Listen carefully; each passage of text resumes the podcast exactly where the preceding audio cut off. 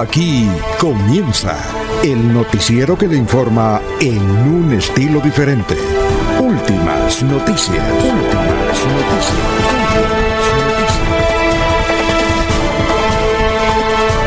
La información analizada por los expertos, sin sesgos, explicada con detalles, sin tanta carreta.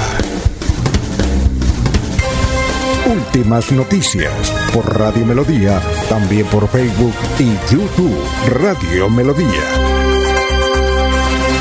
Director Alfonso Pineda Chaparro.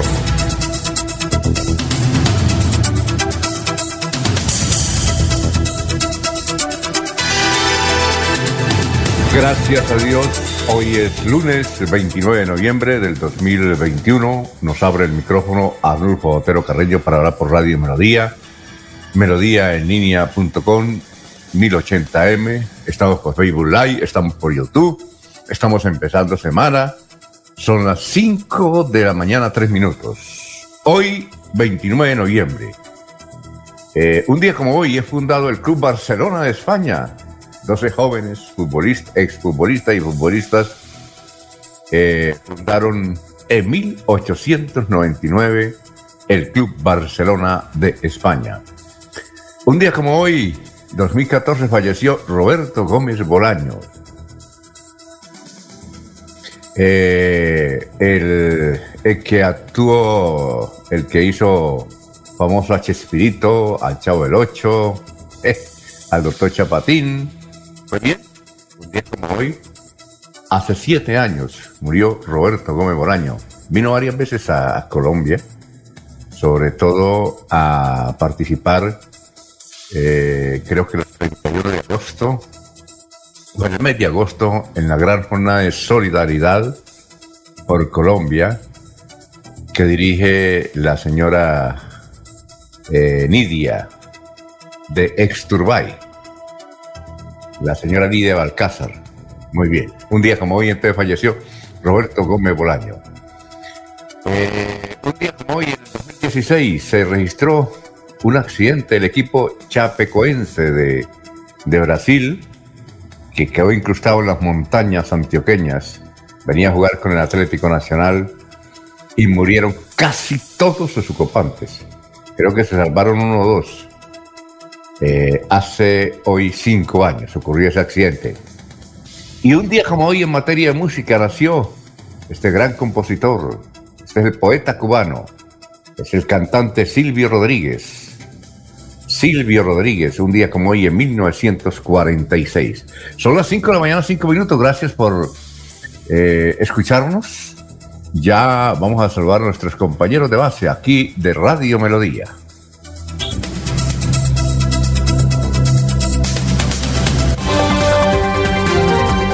Laurencio Gamba está en Últimas Noticias de Radio Melodía 1080 AM. Gran Laurencio, ¿cómo se encuentra? ¿Qué ha habido? ¿Qué hay de nuevo? Muy buenos días.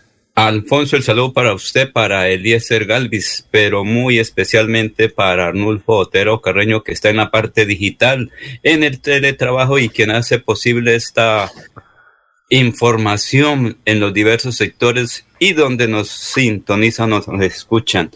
Hoy el gobernador de Santander, Mauricio Aguilar Hurtado, en rueda de prensa dará a conocer el avance de la infraestructura escolar para el departamento de Santander. En García Rovira los productores de café están contentos, dinamizó la economía porque también ha llegado mucha gente de Venezuela a trabajar en la recolección de café.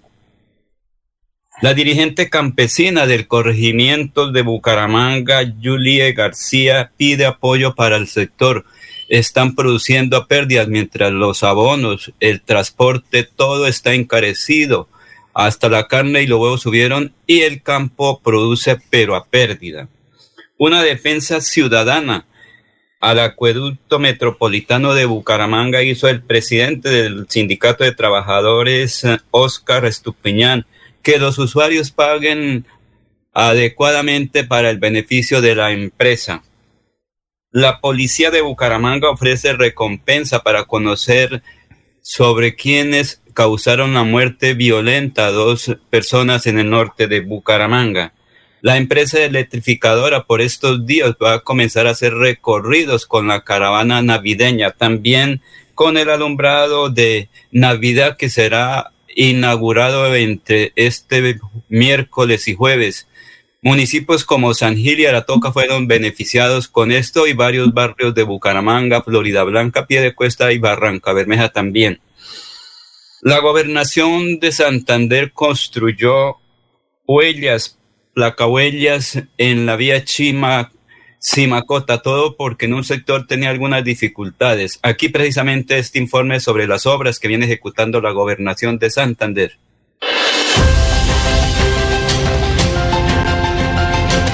Me dedico a hacer expresos de domiciliario en el municipio de Guapotá. Hay personas que no, lléveme a tal vereda, que lléveme al río, que lléveme a conocer Chima en este caso. En este sector llueve muchísimo. El agua deterioró el muro anterior que existía y deterioró la placa huella existente. Esta vía es importante porque conecta con Guapotá, conecta con Oiva, conecta con Guadalupe, con varios municipios. Se construyó este muro de contención nuevo, demoliendo el anterior, y se amplió la vía porque aquí también pasa vehículo pesado. El muro consta de nueve alturas diferentes y de una medida de 45 metros de longitud. Para la comunidad del campo es fundamental tener unas vías para poder llevar sus alimentos al hogar, sus alimentos a venderlos en el pueblo. Agradecerle a la Gobernación de Santander, al doctor Mauricio Aguilar, por esta iniciativa, por estos trabajos que a gran escala van a beneficiar a toda la comunidad.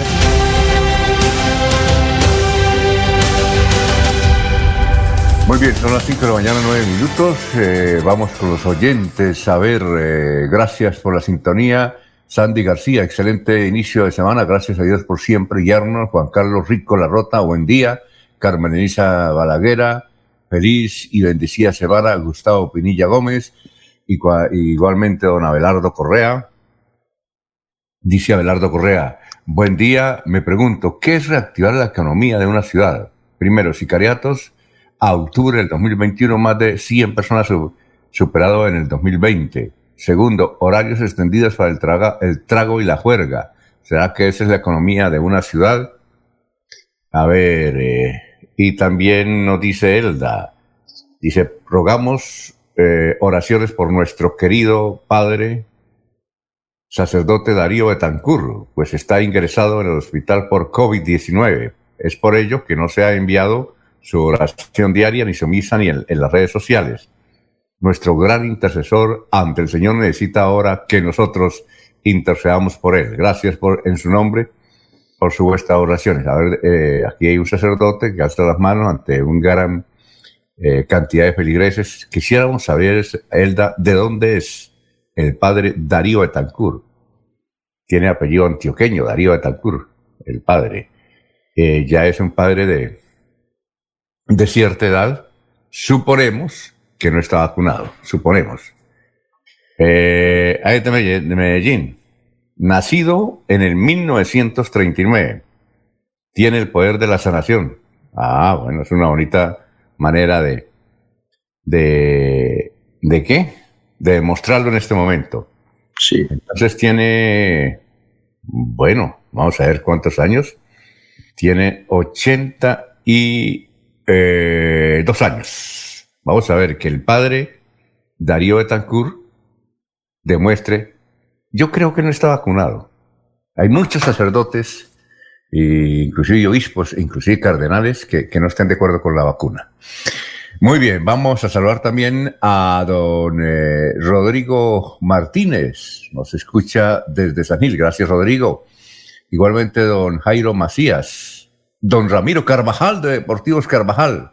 Aníbal Navas Delgado, gerente general de Radio Taxi Libres, que tiene el teléfono 634-2222. Igualmente para Benjamín Gutiérrez, Juan José Rincorosma, eh, Peligan, Lino Mosquera, eh, Jairo Alfonso Man, eh, Jairo Alfonso Mantilla, Sofía Rueda, la señora Miriam de Alférez, ahí en la Ciudadela Real de Minas, perdón, en, en Cañaveral, en Cañaveral. Un saludo también para Pedito Galvis, Pablito Monsalve y para usted, Eliezer. Bienvenido, Eliezer eh, aún se encuentra en Estados Unidos. Bienvenido a la ciudad de origen, a Orlando. Creo que está en Orlando o en Indiana. Eh, Eliezer, ¿dónde se encuentra? Muy buenos días. Alfonso, muy buenos días. Ya nos encontramos aquí en San Cloud, en la Florida. Estuvimos visitando familia en eh, un sector de Indiana, en una ciudad que se llama Jasper. Alfonso, viajamos eh, en la ida 15 horas, un viaje que estaba presupuestado para 12 horas, pero por la gran cantidad de vehículos, por accidentes, eh, cosas que ocurren en la vía, en la subida a Jasper gastamos 15 horas y más o menos el mismo tiempo en el regreso, Alfonso. Y hacíamos un cálculo ayer con Diego como para situar a la gente eh, geográficamente y la facilidad de la movilización.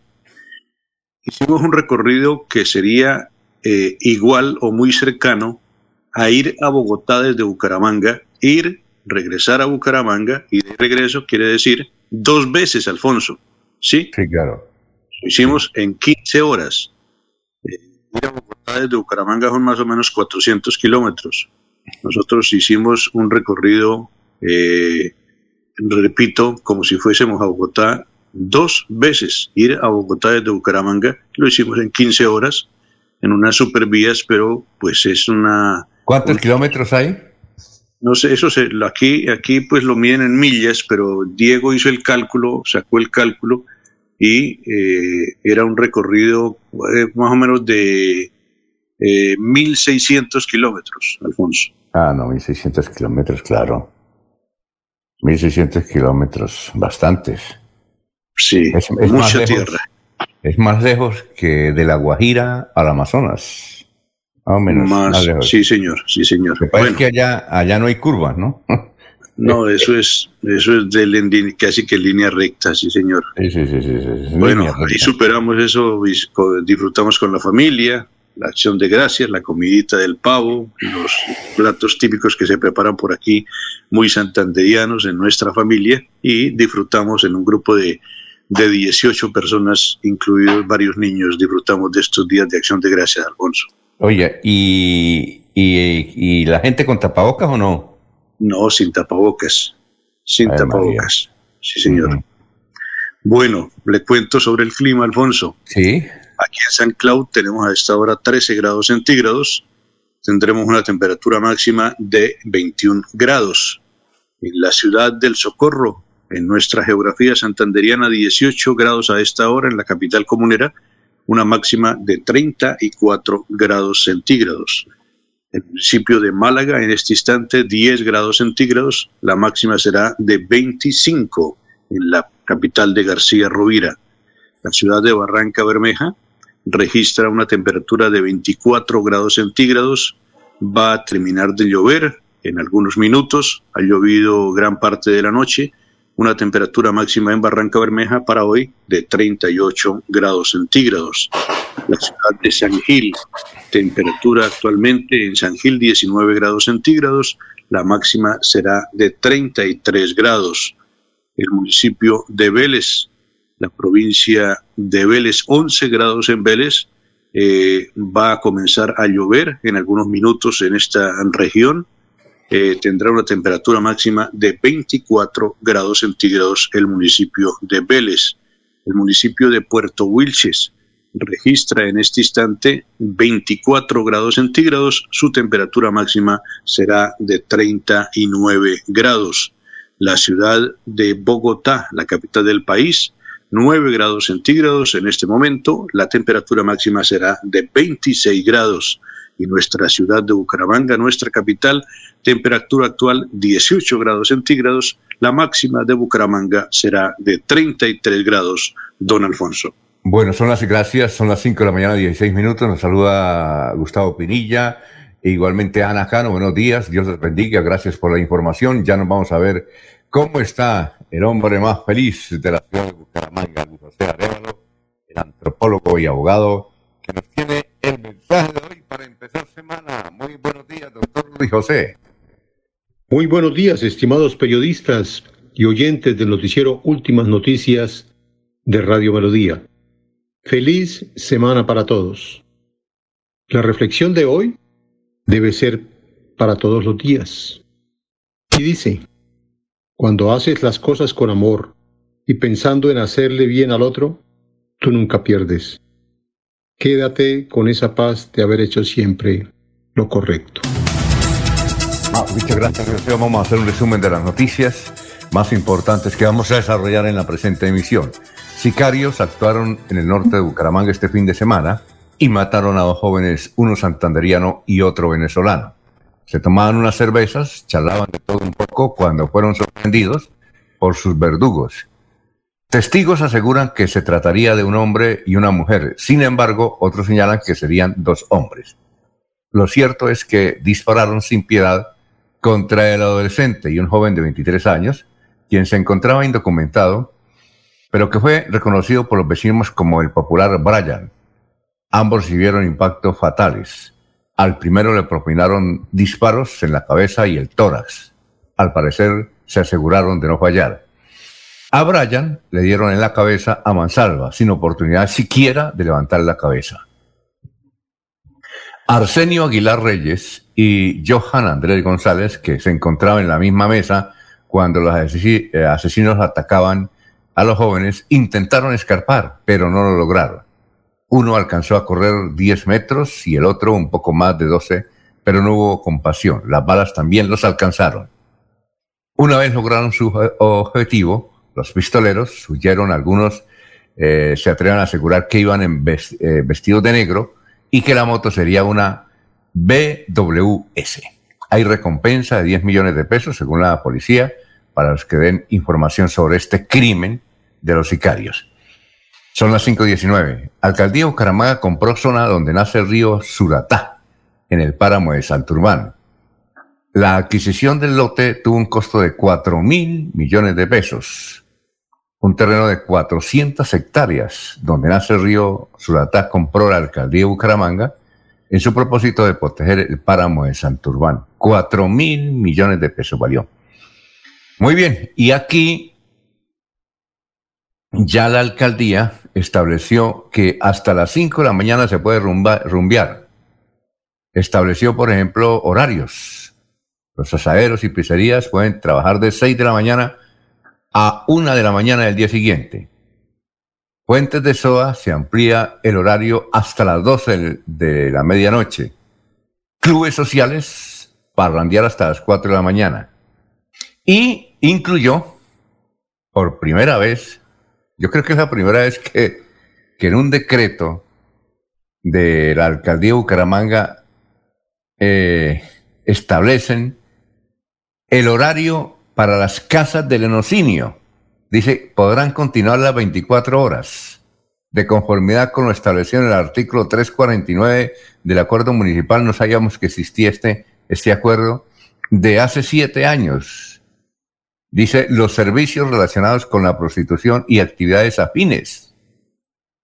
Eh, oiga, mm, usted, don Laurencio, o don Eliezer, ¿habían escuchado algo así en un decreto donde se establezcan horarios para las casas del erocinio? ¿Por parte de, una alcaldía o no? A ver, o es que yo estoy eh, muy inocente en estos aspectos, don Laurencio. ¿Usted había visto aquí en Bucaramanga eso o no? Pues Alfonso, siempre han regulado esos servicios. Lo que ocurre es que ahorita como estamos por la pandemia hay una reglamentación especial. Recuerde que eso estuvo cerrado también. Todo estuvo cerrado. Entonces, Laurencio, pero es que están diciendo que las casas de lenocinio, es decir, eso, no está permitido en Colombia. ¿Cómo así? Eh, las casas de lenocinio eh, es, es, un sitio no permitido en Colombia. No, sí, claro. No, debe haber una zona especial es decir, las casas de lenocinio deben funcionar en algunos sitios, por eso llaman zonas de tolerancia, que se tolera. Pero no pueden. Es que eso hace referencia a eso. Lo demás son servicios por eso, de hotelería. Pero no pueden existir casas de lenocinios diseminadas en diferentes lugares. Depende del plan de ordenamiento territorial. Por eso, lo establece conforme a esas inquietudes. Nos falta aquí al doctor Julio para que nos hable, pero es que me parece curiosidad que dice que las casas del enocinio podrán funcionar las 24 horas. Con ese decreto, si alguien tiene por ahí una caja del enocinio por ahí cerca, en un barrio residencial, y le van a cerrar la casa del lenocinio porque está mal ubicada. Y dice, un momentico, mire, aquí no dan permiso, dice casa del lenocinio. Yo soy casa del lenocinio. Don Eliezer, ¿qué opina? No, pues ahí hay como una pequeña confusión de nosotros, Alfonso, porque ahí se refiere, como dice Laurencio, es a las que operan en zonas permitidas. Pues eh, lo del tema del horario yo no lo recuerdo, no recuerdo que hayan que hayan eh, establecido en alguna época un horario especial para esos lugares. No recuerdo, no recuerdo. Ahora, don, Laure, don Eliezer y don Laurencio, la pregunta más difícil.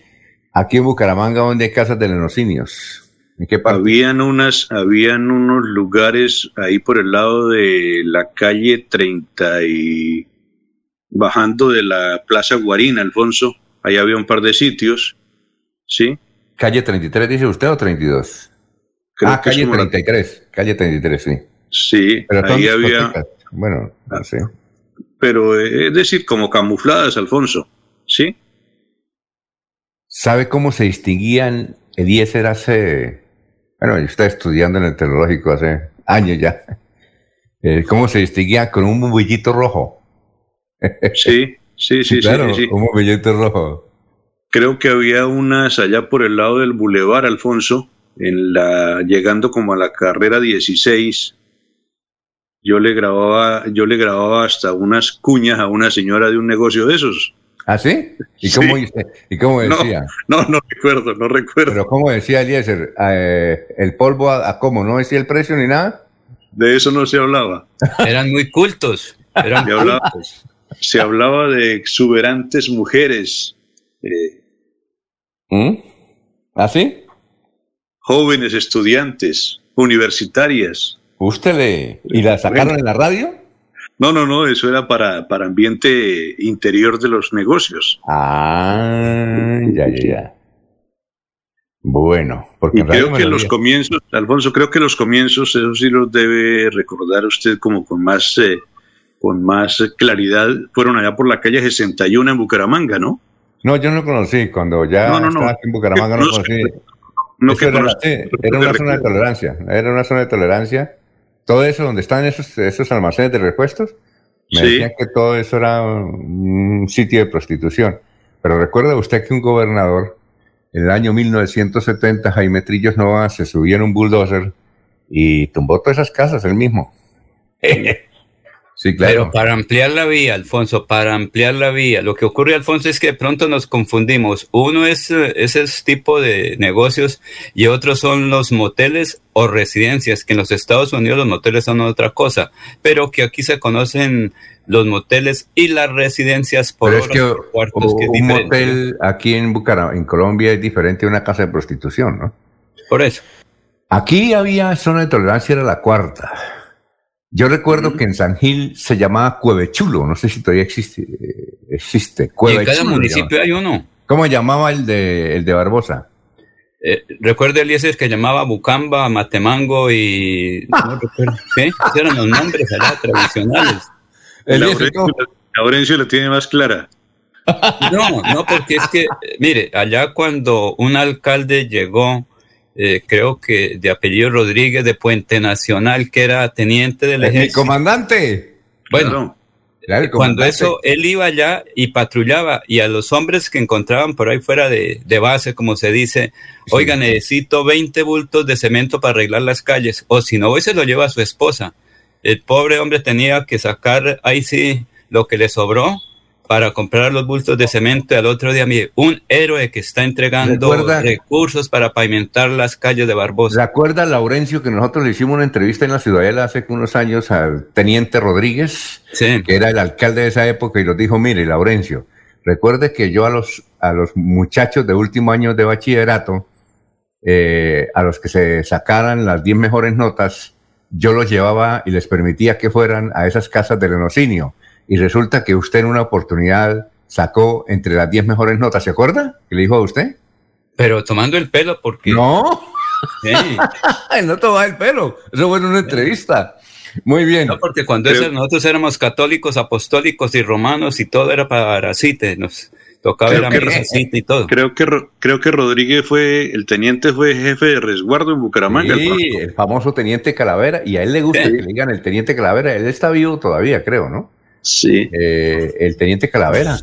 Yo recuerdo cuando él fue alcalde, cuando él fue alcalde en Barbosa, recuerdo que, eh, por ejemplo, detenían algunos eh, ladrones que se metían a las casas a robarse las, las gallinas, lo que tenía la gente que estaba levantando para la fiesta de fin de año o algo así, y sacaba, los detenían, caían en manos de las autoridades y los paseaba con el pueblo con las gallinas en la mano y con una pancarta o con una cartulina que decía, yo me robé estas gallinas, no lo vuelvo a hacer.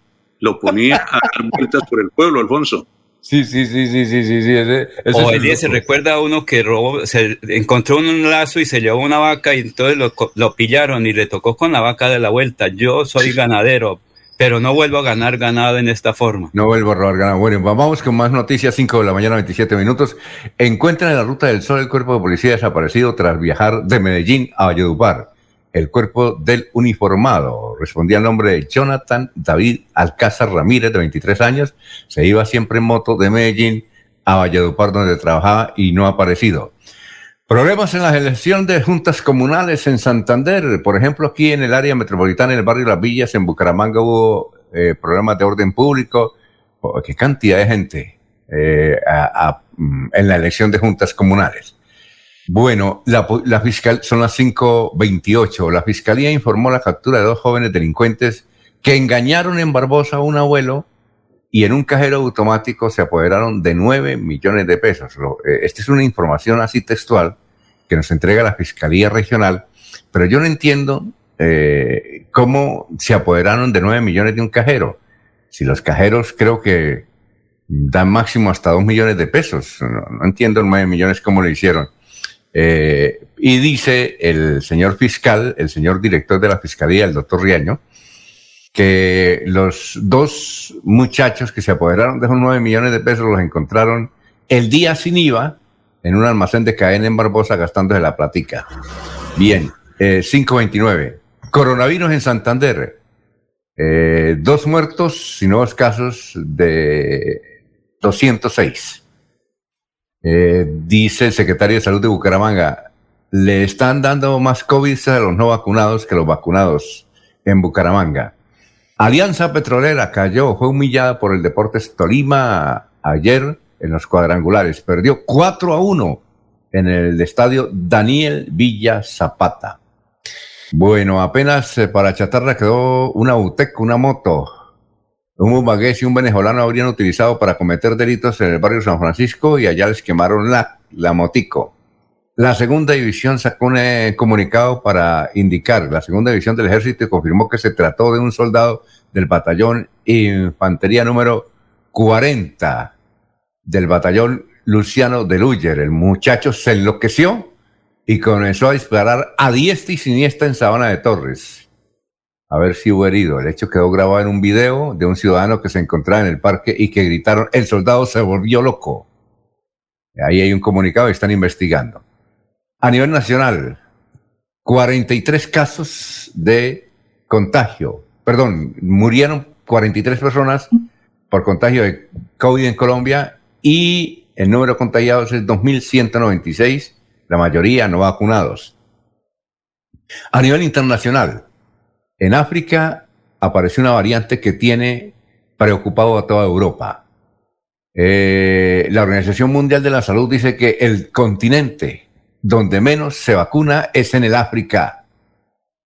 Eh, solo el 20% de esa comunidad está vacunada y de ahí salió la variante. Israel cerró todas sus fronteras a los no vacunados, especialmente que vengan de África. Esas son las noticias más importantes, las vamos a desarrollar eh, más adelante. Vamos a una pausita y luego regresaremos con el historiador. Estamos en Radio Melodía y saludando desde luego a la gente que poco a poco se está vinculando. A ver, eh, Manuel José Reyes Mejía dice, muy buenos días, buen comienzo de semana desde Barranca Bermeja. Eh, dice, en la calle cuarta de Bucaramanga existían los prostíbulos, sí señor. Eh, ok, en San Gil se llama Cueva de Chulo y en San Vicente se llamaba, se llamaba El Chure. la casa de citas El Chure. Ah, bueno, en Bucaramanga se llamaba La Cuarta. En San Gil, Cueva de Chulo y en San Vicente, se llamaba el Churi. Vamos a preguntarle a Jorge más adelante cómo se llamaba la zona de tolerancia, de que ya acabaron, esas zonas de tolerancia ya acabaron en todo el país. Eso ya no existe, esas zonas de tolerancia. Eh, eh, hay una anécdota sobre eso. Eh, aquí un señor de apellido Caballero fue cónsul de Colombia en Lima. Una vez que estuvimos en un congreso de periodistas en Lima, pues fuimos a hacer una entrevista a los diplomáticos colombianos en Lima y nos encontramos, allá conocí al señor Caballero, creo, creo Laurencio que es el tío de Sabino Caballero. Inclusive se, llamaba así Sabino. Don Sabino, que él fue gerente de la empresa de taxis después. Eh, bien, entonces el tío de Sabino estaba en Lima, eh, era cónsul de Colombia en Lima y nos llevó a un sitio donde, imagínense, hace como más de 30 años, allá existía, era un club de tolerancia, un club, y la gente para eh, entrar tenía que registrarse, era por carnet. Y ahí estaban las muchachas que tenían que tener también el carnet sanitario, pero era una, una cuestión reglamentada, con trabajo. Ellas trabajaban de, eh, de 2 de la tarde a 10 de la noche y ahí cerraban el club y nos llevó allá a conocer esa... esa Pero pedían carné. No, a carné y el que entraba tenía que registrarse, ¿no? y llevar plática para depositar. Y llevar el billetico. Para depositar los abonos. 5.34 minutos, vamos a una pausa y regresamos. Melodía Bucaramanga desea a sus oyentes... ¡Feliz Navidad!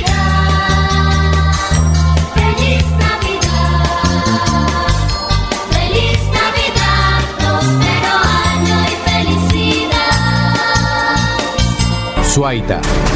Seguimos adelante con los estudios y diseños para la optimización y mejoramiento de los acueductos de los corregimientos de Real y San José de Suaita. Más de 2.400 habitantes beneficiados, 41 empleos directos e indirectos, una apuesta hacia el bienestar de las familias santandereanas con agua potable. Agua siempre para todos. Con los números ganadores con Ultrasan, participas en el sorteo de dos combos hogar y una supermoto Benelli. Por cada 500 mil pesos en créditos de Crediaportes, 500 mil pesos en compras de nuestras tiendas hogar, materiales o comultrasan.com, 30 mil pesos en aportes o por realizar tus pagos oportunos de los créditos vigentes, recibes números para participar. Comultrasan, mejora mi vida. Aplican términos y condiciones. Promoción válida del 1 de septiembre de 2021 al 31 de diciembre del 2021 autoriza con juegos. Esta es una Navidad para reencontrarnos con la familia y compartir abrazos, sonrisas y momentos únicos. Cajazán les desea una feliz Navidad y un grandioso 2022 con momentos muy especiales de bienestar La gente de nuestra región es amable, honesta, trabajadora. Una raza pujante que siempre lleva una sonrisa en el corazón. Por ellos estamos comprometidos en cuidar el medio ambiente, en innovar, en renovar con tecnología, transmitiendo confianza en el manejo integral de residuos. Desde el corazón de Colombia, Veolia, renovando el mundo. Se va la noche y llega últimas noticias. Todos los días, desde las 5 de la mañana, empezar el día bien informado y con entusiasmo.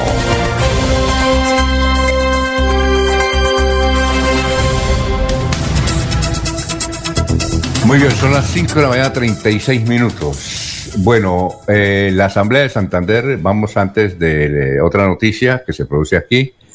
Eh, la Asamblea de Santander citó hoy, ya les voy a decir la hora, para sesiones para, entre ellos, la elección de Contralor del Departamento de Santander. Hay tres candidatos, entre ellos Freddy Anaya.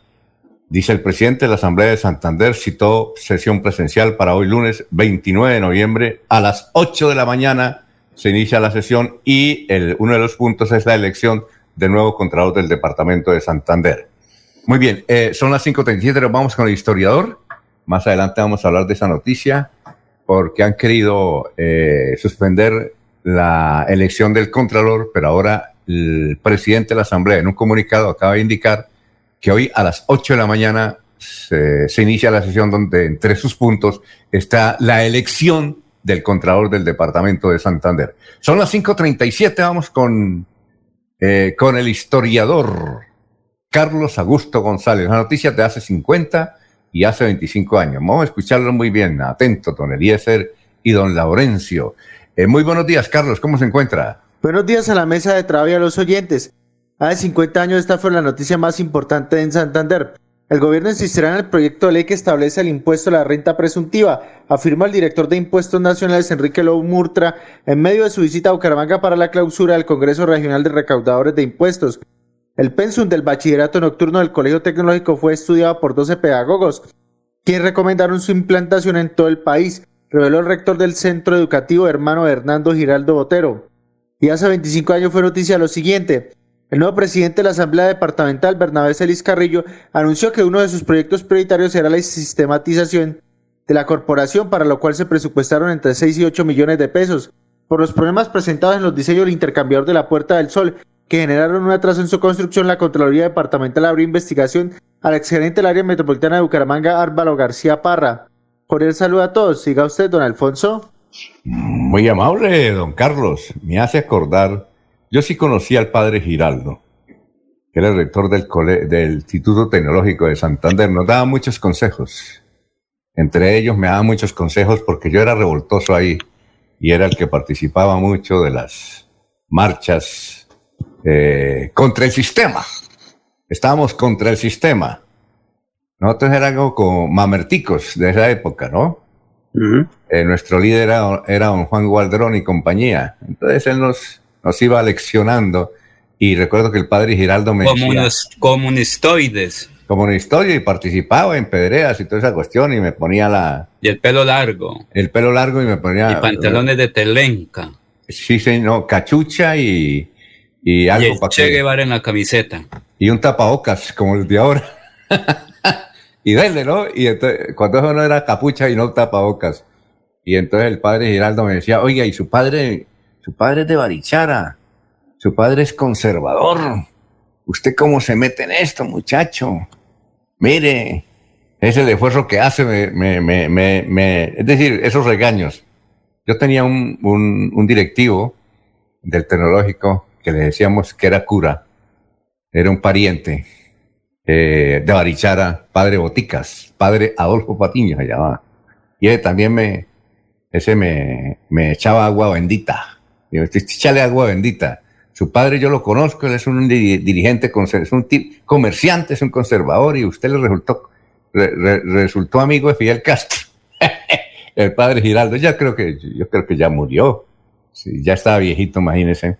Bueno, ¿qué recuerda usted de esa, de esa historia, don Laurencio?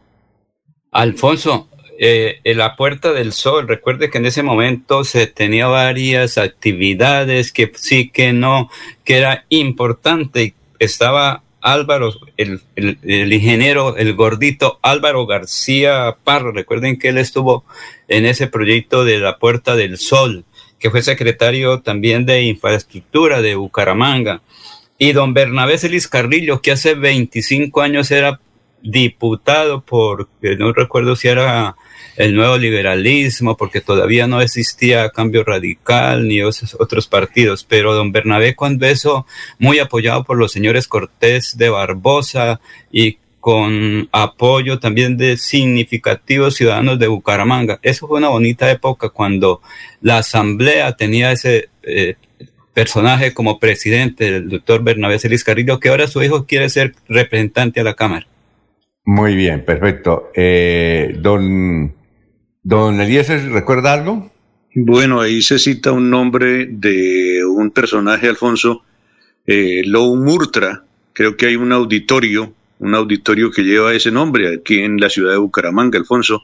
Sí, claro. el del Sena, creo que es el del Sena que lleva ese nombre. El del Sena, el del Sena. El doctor Lou Murtra, que fue asesinado, eh, él fue ministro de Justicia. Bueno, el que sí sabía, el que sí tiene todos los datos es don, el doctor Julián Enrique, sí Claro, luego Multra, que aunque no era santanderiano, tenía mucha, mucha relación aquí con la Universidad Industrial de Santander. Sí, y destacar también pues el ejemplo que se daba desde esa época de la gran educación que impartía el tecnológico.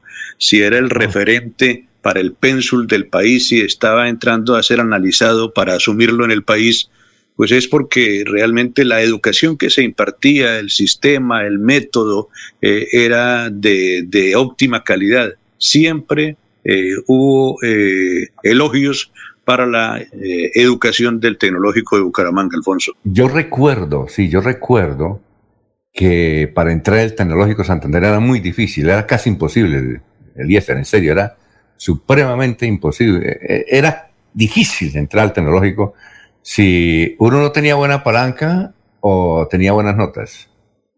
Pero Sí. era, era, era una, era, porque era una institución importantísima. Y también el deseo, Alfonso, de parte de uno como padre de familia. Esa lucha la di con Diego y logré que ingresara a estudiar en el tecnológico. La lucha que uno daba buscando eh, en esa época hasta palancas políticas, a ver si lo lograba, pero eh, todo se fundamentaba en los, en los exámenes que le Claro. hacían al chico para que pudiera pasar una puntuación que se establecía y eh, permitiera que, que ingresara a estudiar allí en el tecnológico. Sí, difícil, ¿no? A mí, a mí sí me votaron del tecnológico. Dígame, a todos los que participábamos en las, en las marchas y toda esa cuestión y organizábamos, y la nos la dábamos de, de comunistoides, ¿no? Que esa era la Sí. moda. Nos sacaron, claro, nos sacaron. Eh, pero, pero estudiar allá Lo mandaban a vacaciones. No, yo sigo vacacionar. estudiando. Yo sí estoy estudiando en otro colegio, pero en Girón. Pero cuando eso había un data crédito en los colegios, usted lo, lo sacaban del tecnológico y iba a pedir a otra parte y no, señor, usted está referenciado acá, muchacho. Esos dos colegios de la zona tenían esa tendencia, también el, el Santander, ¿no? Claro, claro. También había mucho inicio revolucionario de parte de los chicos. Claro, claro, claro. Eh, recordamos de una huelga en 1975 donde murió un estudiante precisamente en enfrentamientos contra la policía. Son las 5.44. Bueno, vamos con más oyentes. Samuel José Mejía Reyes. Solo es el del SENA. Ah, sí, sí, claro. No Multra, el auditorio que lleva el nombre, es el de No Multra. Elsie Patricia Archila dice buenos días. Buen comienzo. La semana, gra- eh, buen comienzo. gra- Gracias por su información desde Piedecuesta. Fieles oyentes, cuidémonos todos. Y aquí nos escribe don Laurencio, eh, a ver, una señora, Berta Galeano. Dice, Laurencio me hizo acordar de mi mamá, que cuando discutía con mi papá siempre le decía algo de matemango, que esto quedaba en Websa. Ah, eh, don Laurencio, en Websa la zona de tolerancia se llamaba matemango. ¿La conoció? No, no, no, no. Era que los señores cañicultores iban a sembrar caña barbosa. ¿Y por qué le decía matemango? Que eso es lo de Barbosa. Ya se llamaba Bucamba o Matemango, se- según eh, la procedencia de los visitantes. ¿Mucamba o macumba? No, Matemango o Bucamba. Pero, Ah. pero no le entendió el mensaje de Laurencio, Alfonso. Mire, a ver, No le entendió el mensaje. ¿yo no le entendí o Laurencio? Usted no le entendió a Laurencio el tema de que los cañicultores iban a sembrar la caña a Barbosa. Ah, ¿Y por eso le, de- ¿Y por eso le decían matemango o qué? No entiendo. No, ¿a cuál caña se refiere Laurencio? No, es que el caña, señor, los cultivadores de caña de Websa, que la señora hace reclamo, que cuando tenían la discusión el papá y la mamá decía que por estaban era en Bucamba o Matemango. El señor se iba de- de- a disfrutar en Barbosa. La producción de la cosecha de caña, la producción de la, de la panela. O sea, se iba a sembrar caña Barbosa. Macumba. Ma- eh, Macumba es. No le entendió, Alfonso. Sí, yo Bueno, entendí, claro, yo le entendí. Yo le entendí que se iba a sembrar caña barbosa. Pues claro. que pasa es que yo soy muy inocente y me demoro en, en- en- Sí, sí. entender esos Lo, temas. lo- lo noto aquí ruborizado. Oiga, eh, a, a propósito de Macumba, una palabra parecida a la que dice don Laurencio, es que Álvaro Gómez Hurtado, yo recuerdo que cuando vino aquí de candidato, eh, él hablaba y echaba sus chistes, y uno de sus chistes dice, por ejemplo, hay un chiste, decía él, hay un chiste que le inventaron a mi padre, Laureano Gómez, Entonces creo que fue Rafael Serrano y dijo, ¿y cuál es el chiste? ¿Lo puede contar? Dijo, claro, se puede contar, ¿por qué no? Y lo contó, dijo que el papá cuando iba al Amazonas a hacer campaña a un laureano, en una oportunidad, eh, don Laureano pronunció un discurso y la gente, le, los, todos le decía, Macumba, Macumba, Macumba, Macumba, Macumba. Y, y el doctor Laureano y todos los dirigentes del Partido Conservador muy contentos y contentísimos porque le decían Macumba y terminaron el evento, qué bueno. Entonces eh, a un asistente, el doctor Laureano, le dieron ganas de ir al baño, entonces eh, ya era de noche, entonces un cacique le dijo, vea, puede coger aquí por este lado, pero mucho cuidado que por ahí hay mucha macumba regada, como no hay inodoros. que nos contó Álvaro Gómez. Son las 5:48. Vamos a una pausa y regresamos. Florida Blanca progresa y lo estamos logrando. Logro número 80, modernización cancha de la cumbre. El alcalde Miguel Moreno anunció la regla modernización de la cancha de la cumbre, donde se invertirán cerca de 2.800 millones de pesos para el beneficio de más de 100.000 habitantes de la Comuna 8. Este lindo creció mucho y generalmente necesitamos ese, ese, tipo de ayuda y sobre todo agradecerle a, a la alcaldía que hubiera tomado esa iniciativa. Porque con obras, el progreso en la ciudad es imparable. Unidos avanzamos. Alcaldía de Florida Blanca, Gobierno de Logros. Viajar a San Andrés en Santander es descubrir un mundo nuevo de sabores con los dulces típicos más deliciosos de la región y conocer las leyendas y mitos que rodean a la laguna de Ortizas, una de las tres lagunas de clima cálido que existen en toda Latinoamérica. Santander está listo para ti. Ven al municipio de San Andrés y atrévete a conocer la experiencia que ofrece Santander para el mundo. Somos siempre Santander. Gobernación de Santander, siempre Santander. Proyectados en el futuro y el bienestar de nuestra gente. Trabajamos todos los días en, en paz, cuidando el medio ambiente.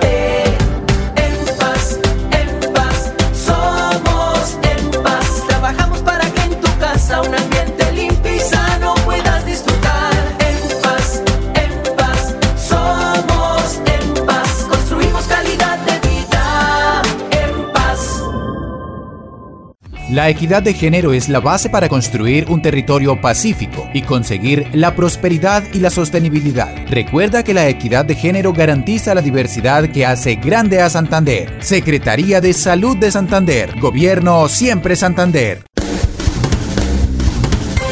Se va la noche y llega últimas noticias. Todos los días, desde las 5 de la mañana, empezar el día bien informado y con entusiasmo.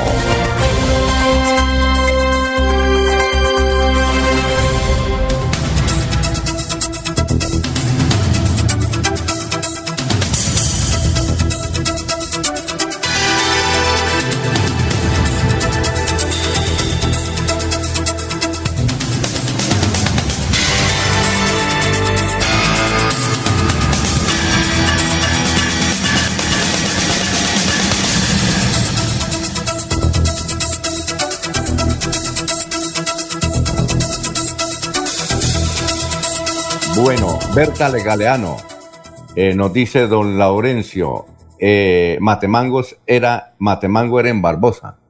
Dice doña Berta Galeano, debe ser de la tierra. ¿Usted la conoce a Berta? Eh, dice Creo- que eh, Matemango era en Barbosa. Es que, no, allá se llamaba Matemango o Ma- eh, Bucamba, porque eso fue creado cuando llega el ferrocarril, eso quedaba en Ah, la ya. parte cerca de la estación central del ferrocarril. Era que allá, allá iban a depositar la energía de los um, ferroviarios. Muy bien. Pero también venía mucha gente del sur de Santander, de Huebsa, de San Benito. Eso era, digamos que se, un fin de semana llegaban la gente de Bolívar, de Sucre, de Jesús María, de eh, los cañicultores, los eh, trapicheros. eh, iban a, a depositar su energía allá. Bueno, eh, repetimos, la Asamblea del Departamento de Santander citó para hoy a las 8 de la mañana a sesiones ordinarias. Entre sus propósitos está la elección del nuevo Contralor de Santander para el periodo 2022-2025. Eh, No debió ser muy tranquilo el fin de semana para el doctor Freddy, ¿no, Alfonso? Sí, se le dieron madera con, por todos Pero- lados, ¿no? Alfonso, ayer el periódico Vanguardia Liberal publicó una hoja completica Un aviso. ofreciendo apoyo. Señor. Un aviso. Sí, sí, Eh, sí. pero sí. ofreciendo apoyo para... Para Freddy Antonio Anaya Martínez. No, no. Si usted leyó bien el comunicado, eso es una cuestión irónica.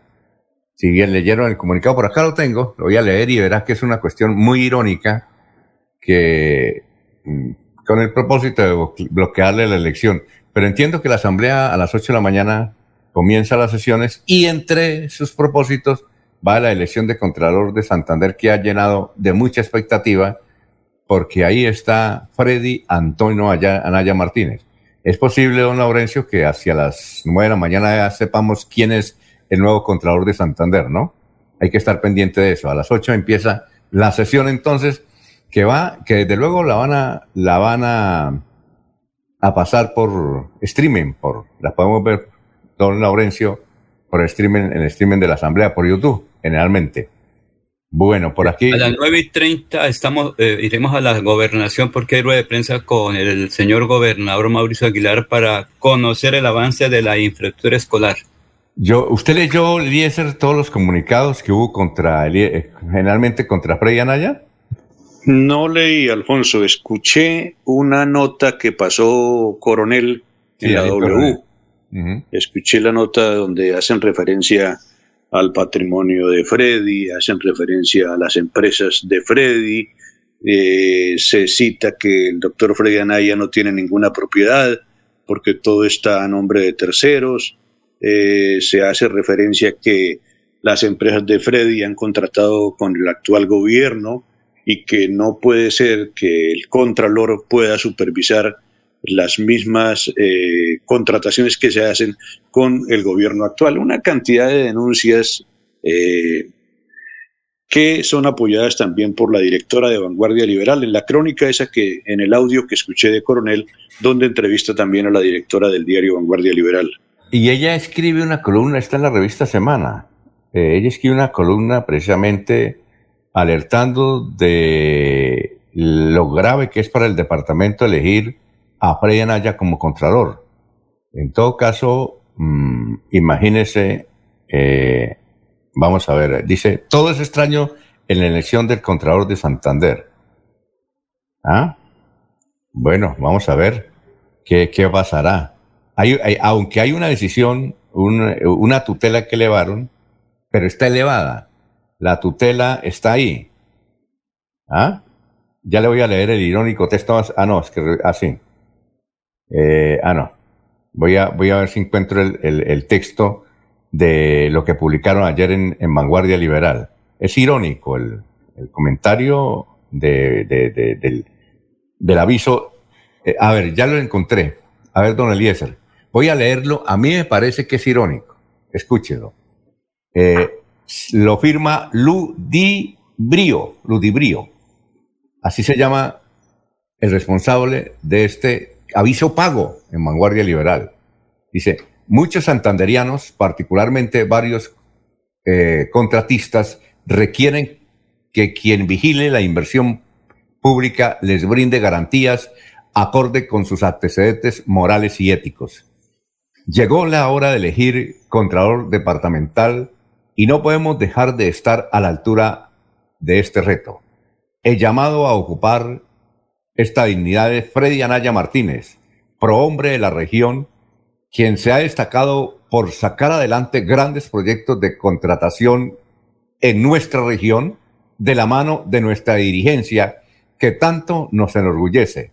Sus valores éticos e independencia son garantía de éxito en la difícil labor de fiscalizar la buena inversión de los dineros de los santanderianos.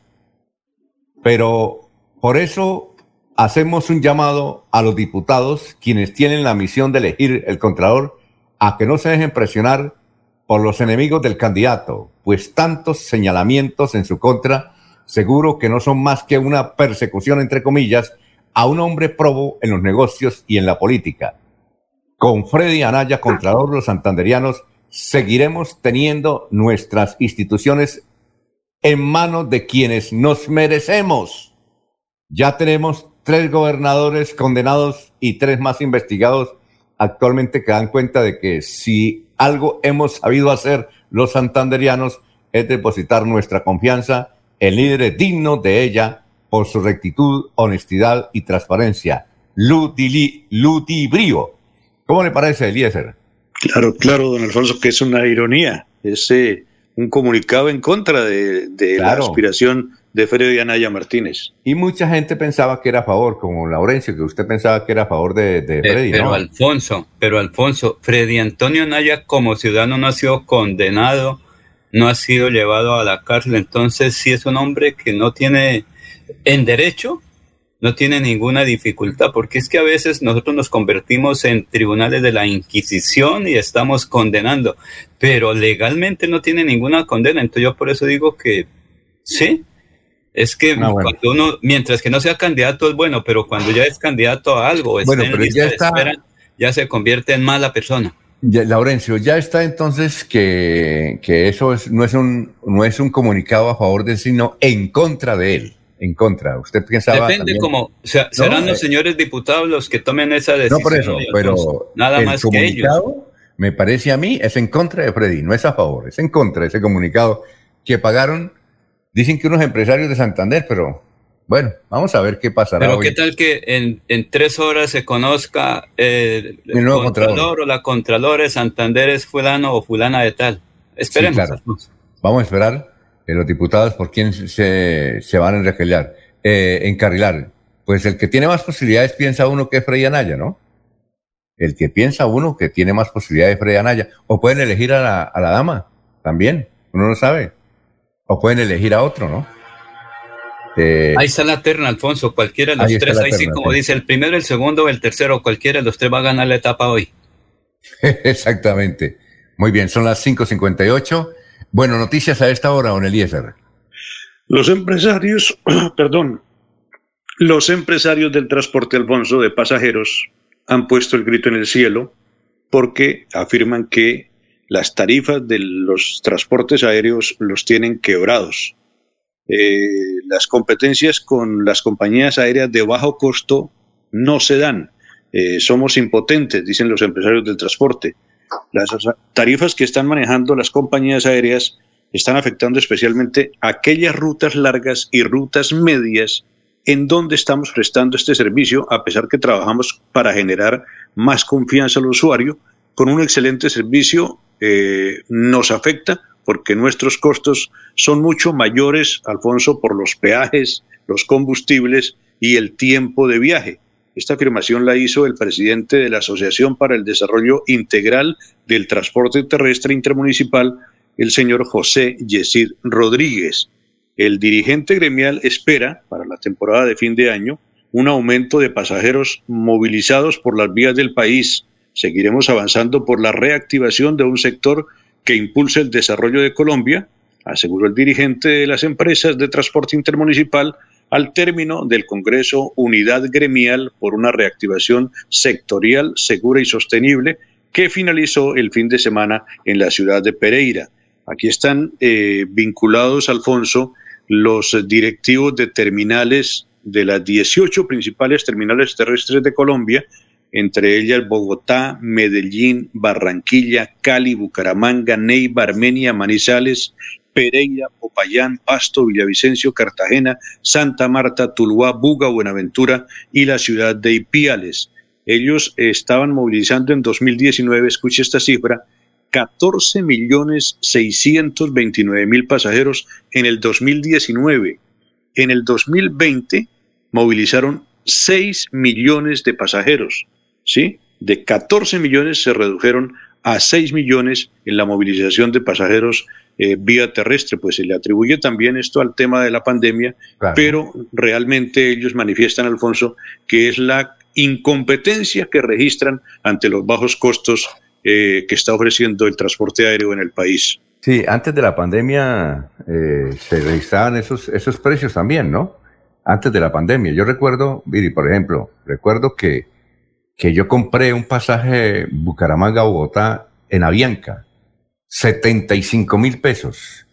Y pregunté cuánto valía un pasaje por Copetran eh, entre Bucaramanga en el 2019. Entre, recuerdo tanto ese año porque me pareció impresionante lo, que cobraba Copetran. Copetran eh, tenía el pasaje en el 2019 entre Bucaramanga y Bogotá en 85 mil pesos. Entonces eh, uno dice, bueno, ¿cómo hacen esas empresas para sobrevivir cuando en, eh, en, vuelos es más barato? Hay que indicar que esos precios los consigue uno, es de acuerdo a la oferta y la demanda que uno ve por la red, ¿no? Por las plataformas. También, eso no es, no es de todos los días. Sí. Si usted, eh, si usted requiere... sí comprar en la hora oportuna, llegar uno del momento de la promoción. También hay gente que es muy, muy ducha para este tipo de compras y, saben a qué hora tienen que apuntarle a, conseguir un bajo costo en, la, en los transportes aéreos.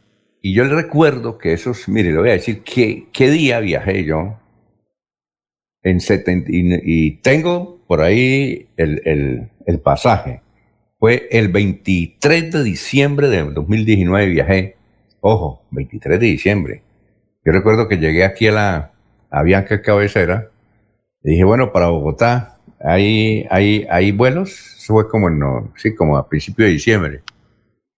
Entonces dijo, no, eso es muy difícil, pero sin embargo aquí hay uno que vale 75 mil pesos para el 23 de diciembre. Y lo cojo. Me dijo el, señor, dijo, aquí hay uno. Le dije, ¿Me, está diciendo la verdad? Dijo el señor. Lo cojo. Lo, lo, lo tomo. Lo cojo no, porque en México no puede decir don Eliezer lo cojo y no lo tomo. Me valió 75 mil pesos. Increíble, ¿no? En esa época. Sí. Y ahora también están baratos. Porque Avianca tiene una promoción que son 29 mil pesos hasta marzo. Digo, en marzo, ¿no? En marzo. Hasta marzo no, en marzo. En marzo del año entrante. ¿Sí siguió esa promoción o no? La Bianca se, sí hizo, hizo varios días de temporada de, bajos costos y todavía creo que los mantiene, ¿no? Pero para marzo, ¿no? Para, viajar en marzo, para viajar en marzo. Y esas otras compañías de bajo costo que han aparecido en Colombia, pues han posibilitado que la gente pueda viajar eh, en avión de manera muy económica. Sin maletas. Sí, ahí está el problema. Ahí está el problema. Cuando usted le echa una, ya le ah. una maletica ya tiene que pagar por lo menos 100 mil pesos más por la maleta. Sí, te vale más la maleta que el pasaje. ¿Sí?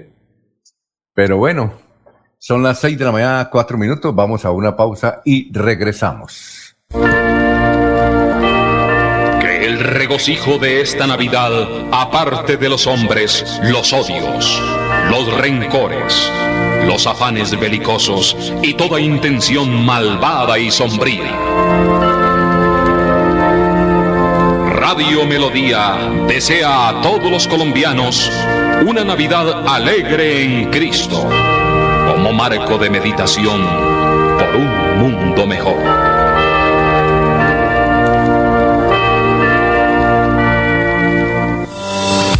Queremos que disfrutes de un servicio de energía confiable y de calidad. Por eso trabajamos en el mantenimiento de la infraestructura eléctrica, para que estés informado oportunamente de las fechas y horarios de las suspensiones del servicio de energía. Síguenos en nuestras redes sociales arroba grupo EPN o consulta toda la información en www.esa.com.co.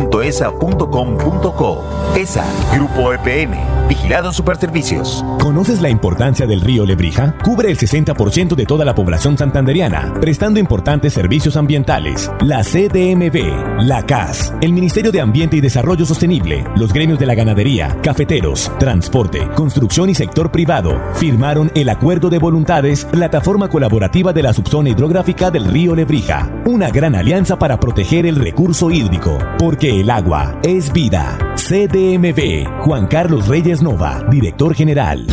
Cuando piensas en amor, pasión. Piensa en mí, Damiana. Pide ahora mismo tu tableta de Damiana para que disfrutes al máximo de una relación sexual con toda la energía, vitalidad y que te permita durar el tiempo que tú quieras. Damiana, pídela a domicilio en Bioalterna 643-6636 o al celular 321 441 6668 Bioalterna, calle 55 31 17, Barrio Antiguo Campestre, Bucaramanga.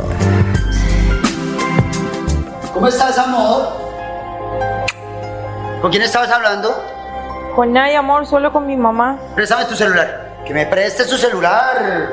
Esta es una de las clases de violencia intrafamiliar. Si eres víctima, denuncia en la línea Siempre Mujeres Valientes de la Gobernación de Santander 607-691-0980. Atención todos los días, las 24 horas. Gobernación de Santander. Siempre Santander. La gente de nuestra región es amable, honesta, trabajadora. Una raza pujante que siempre lleva una sonrisa en el corazón.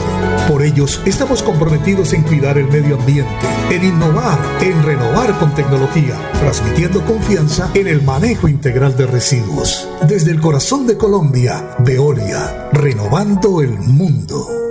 Cáncer de mama, cuello uterino y próstata son los cánceres que más afectan la salud sexual y reproductiva y se constituyen en las principales causas de muerte de hombres y mujeres en Colombia. La prevención y detección temprana permiten tratar la enfermedad y la cura. Infórmate en el centro de salud más cercano. Secretaría de Salud de Santander. Gobierno Siempre Santander. Se va la noche y llega últimas noticias. Todos los días, desde las 5 de la mañana, empezar el día bien informado y con entusiasmo.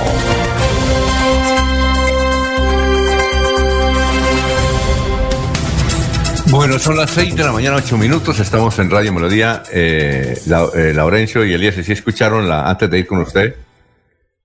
Eh, ¿Sí escucharon los nuevos saludos? Digo, el nuevo saludo, nuevo, nuevo no.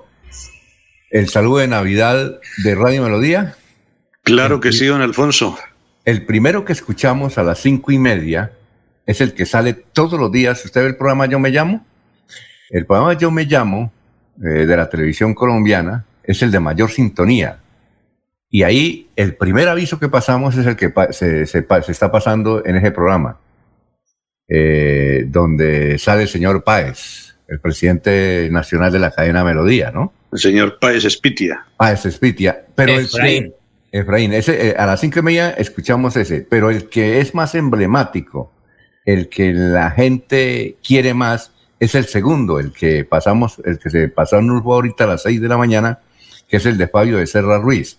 Sí. Es el, el- el que más tienen presente los jóvenes de hoy, aún los viejos de hoy, porque cuando niños, escuchando Radio Melodía, pues esos eran los dos mensajes, los de Caracol y los de Radio Melodía, los que más escuchaban.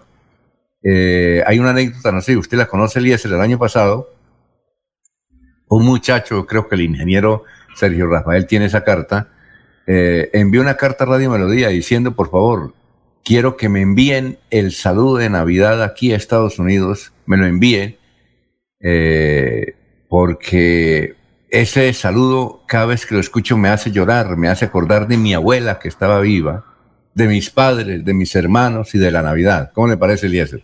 Sí, no sabemos cuántos años tenga ese saludo que originalmente se hizo para la cadena Melodía con sede en Bogotá.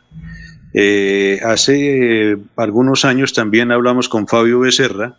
Fabio vive en Bogotá. eh, eh, este, este año me sorprendieron porque yo estaba viajando, pero la idea era haber entrevistado hoy a Fabio. Yo le había dicho a Arnulfo, ¿cuándo ponen la, la- la cuña de la Navidad, la, la tradicional? Y me dijo, me, me lo anunció anoche, entonces quedé, quedé un poco desarmado porque no pude contactar a Fabio.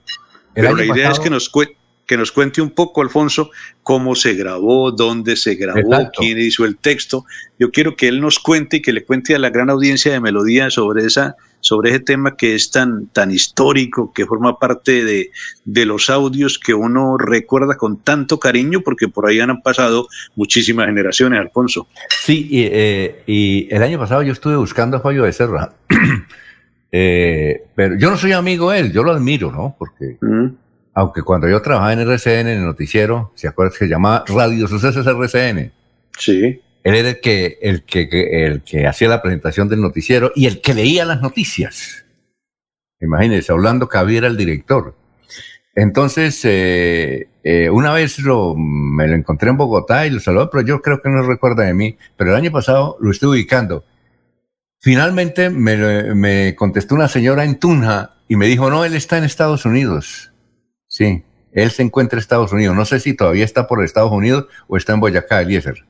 Yo lo ubiqué hace unos tres años en Bogotá, Alfonso. Ah, ya. Eh, lo tengo en, lo tengo en, en, Facebook. Ya anoche le envío unos mensajes. Ah, ya, vamos, a ver si lo, vamos a ver si logramos mañana o pasado mañana que nos, que nos responda. Hoy día, pues las fronteras de la comunicación no existen. Desde el lugar donde esté lo podemos ubicar, pero para recordar. Esta uh -huh. es una grata recordación sobre cómo se hizo, cuántos años, si él de pronto tiene ese dato, lleva este, este, este anuncio de Navidad que es tan recordado como el, como el de Caracol, como usted lo cita, ese claro. de Año Nuevo en Navidad, y lo comienzan a pasar en, en los medios más importantes de Caracol, porque es una tradición, porque eso no... Recuerda? Y al final, el de Caracol dice, eh, habla una dama, una dama, dicen que es ella es, es Luz Estela Rincón, santanderiana. Al final, si usted le pone cuidado, mm. a mí me decían que era Luz Estela Rincón. Luz Estela Rincón, que fue hace muchísimo tiempo una gran locutora de Caracol. Ella es de Bucaramanga, creo que vive en Piedecuesta. Le enviamos sí. un saludo porque a veces nos escucha Luz Estela Rincón. Ah, esa de Caracol. Y esta. Alfonso. A mire a ver si va para mañana, don Eliezer, podemos tener la, la dicha de, de, hablar con Fabio de Serra Ruiz. Él es abogado, ¿no? Es abogado, sí, señor. ¿Quiere decir, eh, Laurencio? Pues a mí varios campesinos me reclamaban cuando compraba aquí en el mercado de la Ciudadela, de la calle de los estudiantes, oiga, ¿cuándo van a pasar el mensaje de Radio Melodías? Los escucho todas las mañanas como Vicente Martínez allá por el sector de la Guada de Seferino y otros ciudadanos, pero también un hecho interesante. Una compañera de estudios de Ana Julia Hernández, que está en España, dijo, mi abuelita, mi papá, mi mamá y todos escuchábamos en diciembre ese mensaje de Radio Melodía. ¿Cuándo lo pondrán para escucharlo aquí en España en medio de mi estudio de Derecho? Bueno, antes de ir con su invitado, don Laurencio, nos escribe el presidente de la organización Deportivos Carvajal, don Ramiro, dice, Deportivos Carvajal requiere asesores de ventas. Favor llevar hoja de vida a la carrera 35A, número 51109. Mil gracias. Carrera 35A, número 51109. Para favor, llevar hoja de vida. Deportivos Carvajal. Muy bien, don Ramiro. Espero que le lleguen muchos asesores de ventas. Carrera 35 ahí en cabecera. Número 51. A esta temporada, los que están buscando empleo, mire usted. Esta es una gran oportunidad. Don Ramiro Carvajal es el empresario que le ha dado la mano aquí a Santander a don Rigo Urán, Rigoberto Urán. Oye, ahora sí, vamos con eh, su invitado, don Laurencio. Alfonso, es que ahí en García Rovira hay buena cosecha de café con presencia de recolectores venezolanos que están trabajando adecuadamente, según lo ha dicho Leonardo Jerez, líder de allá de la zona, que precisamente va a dejar el tinto, su pocillo, el chocolate el queso de pangote y las colaciones de García Rovira. Pues escuchemos qué dice Leonardo Jerez sobre esta presencia de agricultores, de la reactivación económica por las cosechas en García Rovira. Bueno, Laurencio, muy buenos días. Saludo cordial nuevamente desde García Rovira, esta tierra próspera y esta tierra que enamora realmente con sus paisajes y con su gente. Pues sí, Laurencio, eh, estamos viendo una bonanza significativa en el precio del café y esto ha impactado pues a nuestra gente del campo, a la gente que cultiva el café en nuestras tierras rovirenses, que también hay que decirlo, eh, pues goza de tener eh, posicionado el sabor del café como uno de los mejores del departamento de Santander y que pues viene avanzando en la masificación y en la expansión de este cultivo de café que eh, existe en la provincia de García Rovira y en sus climas aptos para el cultivo de, este grano. Sí, eh, el precio del café viene subiendo y de la misma manera pues vienen subiendo los ingresos que se generan para nuestros campesinos por el cultivo y la producción y la comercialización del grano. Efectivamente se viene generando empleo, para nuestros hermanos venezolanos que vienen a esta región a trabajar en, las fincas donde se cultiva el café y pues eh, ellos vienen dinamizando la economía con su trabajo, eh, los campesinos, los dueños de las fincas y de los cultivos vienen eh, recibiendo sus ingresos y pues obviamente se genera una dinámica comercial que trasciende pues al vecino país donde llegan las divisas colombianas y llegan los ingresos que reciben nuestros hermanos venezolanos por su trabajo aquí en, en Colombia y pues que son enviadas a sus familias en Venezuela. Eh, este tema pues es de gran importancia eh, porque pues dinamiza, como indico, las economías regionales y las economías locales, como lo es el caso de la provincia de García Rovira. Eh, insistir nuevamente, Laurencio, este es un tema ya trillado, pero hay que seguir insistiendo en el tema de la vía, se viene avanzando en este tema y eso impacta también los cultivos agrícolas, impacta los ingresos, impacta la, reducción de costos para que nuestros campesinos puedan llegar a comercializar sus productos agrícolas y pues esto pues trae beneficios al campo. Eh, en eso viene avanzando también la vía. Mm, ya eh, se ha dado como fecha límite para la entrega de la pavimentación entre el casco urbano de San Andrés y el puente Isgaura, se ha dado como fecha límite el 31 de diciembre, donde esperamos ya contar con esos cerca de 3 kilómetros adicionales eh, de pavimento vial en ese sector. Eh, enviarle un saludo a toda la audiencia de Radio Melodía, a ustedes que trabajan día a día por informarnos y agradecerles por estos espacios que nos abren a todos los rovirenses, eh, donde expresamos pues nuestras solicitudes y nuestras inquietudes para continuar trabajando por esta hermosa provincia. Bueno, muchas gracias a usted, Leonardo. Germán, Germán, ¿qué Cáceres nos escribe desde Málaga? en sintonía permanente de Radio Melodía. Son las 6 de la mañana, 18 minutos, 6 y 18. Florida Blanca progresa y lo estamos logrando. Logro número 96. Construcción de espacios comunitarios Barrio El Reposo. Con una inversión de 1.200 millones de pesos, el gobierno Unidos Avanzamos ejecuta el proyecto del Parque El Reposo, que se encuentra en un avance del 50% y cuyo beneficio social llegará a 20.000 florideños de la Comuna 4. Es una obra grandísima gracias a nuestro gran alcalde Miguel Ángel Moreno, que se nos hizo una realidad. Porque con obras, el progreso en la ciudad es imparable. Unidos Avanzamos. Alcaldía de Florida Blanca, Gobierno de Logros.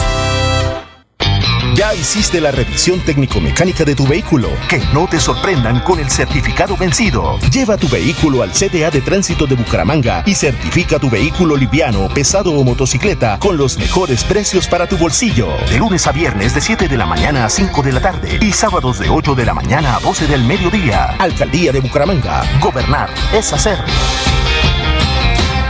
Conocer los caminos reales es caminar por uno de los sitios más importantes en la historia de Santander. Es encontrarse con los paisajes más asombrosos del Chicamocha y cruzar el primer puente colgante en la historia de Colombia. Santander está listo para ti. Ven al municipio de Jordán y atrévete a conocer la experiencia que ofrece Santander para el mundo. Somos siempre Santander. Gobernación de Santander, siempre Santander. Atención, noticia de última hora. En Paz hace una invitación especial para que cuidemos lo que nos pertenece, el medio ambiente. No arrojes papel, botellas plásticas, tapabocas, toallas higiénicas o cualquier tipo de residuos que obstruyan las tuberías. Haz un manejo consciente de lo que botas y dónde lo botas. Sé parte de la solución y sigamos construyendo calidad de vida juntos. En paz. Gánate una Supermoto Benelli con los números ganadores como Ultrasan. Por cada 500 mil pesos en créditos de Crediaportes, 500 mil pesos en compras de nuestras tiendas hogar, materiales o comultrasan.com. Y por realizar tus aportes o pagos oportunos de los créditos vigentes, recibes números para participar en nuestro sorteo. Entregamos dos combos hogar y una moto Benelli. Como Ultrasan, mejora mi vida. Aplican términos y condiciones. Promoción válida del 1 de septiembre de 2021 al 31 de diciembre del 2021. Autoriza con juegos.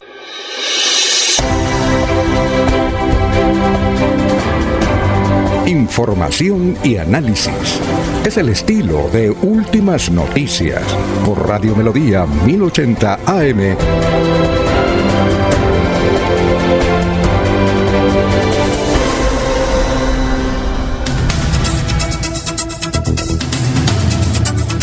Muy bien, son las 6 de la mañana, 21 minutos, 6 y 21. Eh, Teresa nos escribe desde Provenza, la popular Teresita, dice, eh, con relación al padre Darío Betancur, que tiene COVID.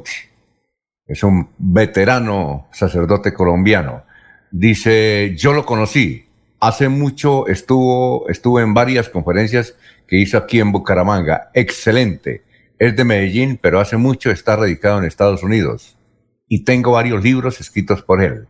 El padre Darío Betancourt, bueno, que tiene COVID. Ojalá, ojalá que eh, se restablezca pronto. Bien, eh, don Reinaldo Atuesta dice, pesebre en Vélez, catedral atravesada Nuestra Señora de la Nieve, donde las figuras de mujeres y hombres lucen el traje típico. ¡Ah, qué bueno! Eh, nos escribe don Eliezer, don eh, Reinaldo Atuesta de Vélez. Gracias por la sintonía. Alfonso. Sí, cuénteme. Gran en, ese, en ese pesebre importante de Vélez, Wilson Hernández del dueto Los Comuneros aportó dos camisas. Eh, si usted mira bien, ahí están dos, dos uh, miembros de, del pesebre con la camisa típica de Wilson Hernández Los Comuneros. Muy bien. Eh, bueno, la Fundación Renace Mi Edad Dorada, feliz comienzo de semana. Fundación Renace Mi Edad Dorada, barrio Ciudad Mutis, trabajando con amor. Ana Jano, hermoso comercial de Navidad, el de Radio Melodía. Eh, Johan Ortiz, los escucho desde Neiva. Realmente también me ha hecho llorar ese mensaje de Navidad de Radio Melodía. Gracias, Johan. Gustavo Pinilla Gómez, seis veces cortaron el servicio de energía este domingo en Girón. Así es todos los días. ¿Será que la ESA está mejorando el servicio? Pregunta Gustavo Pinilla. Bueno, noticias a esta hora, don Eliezer.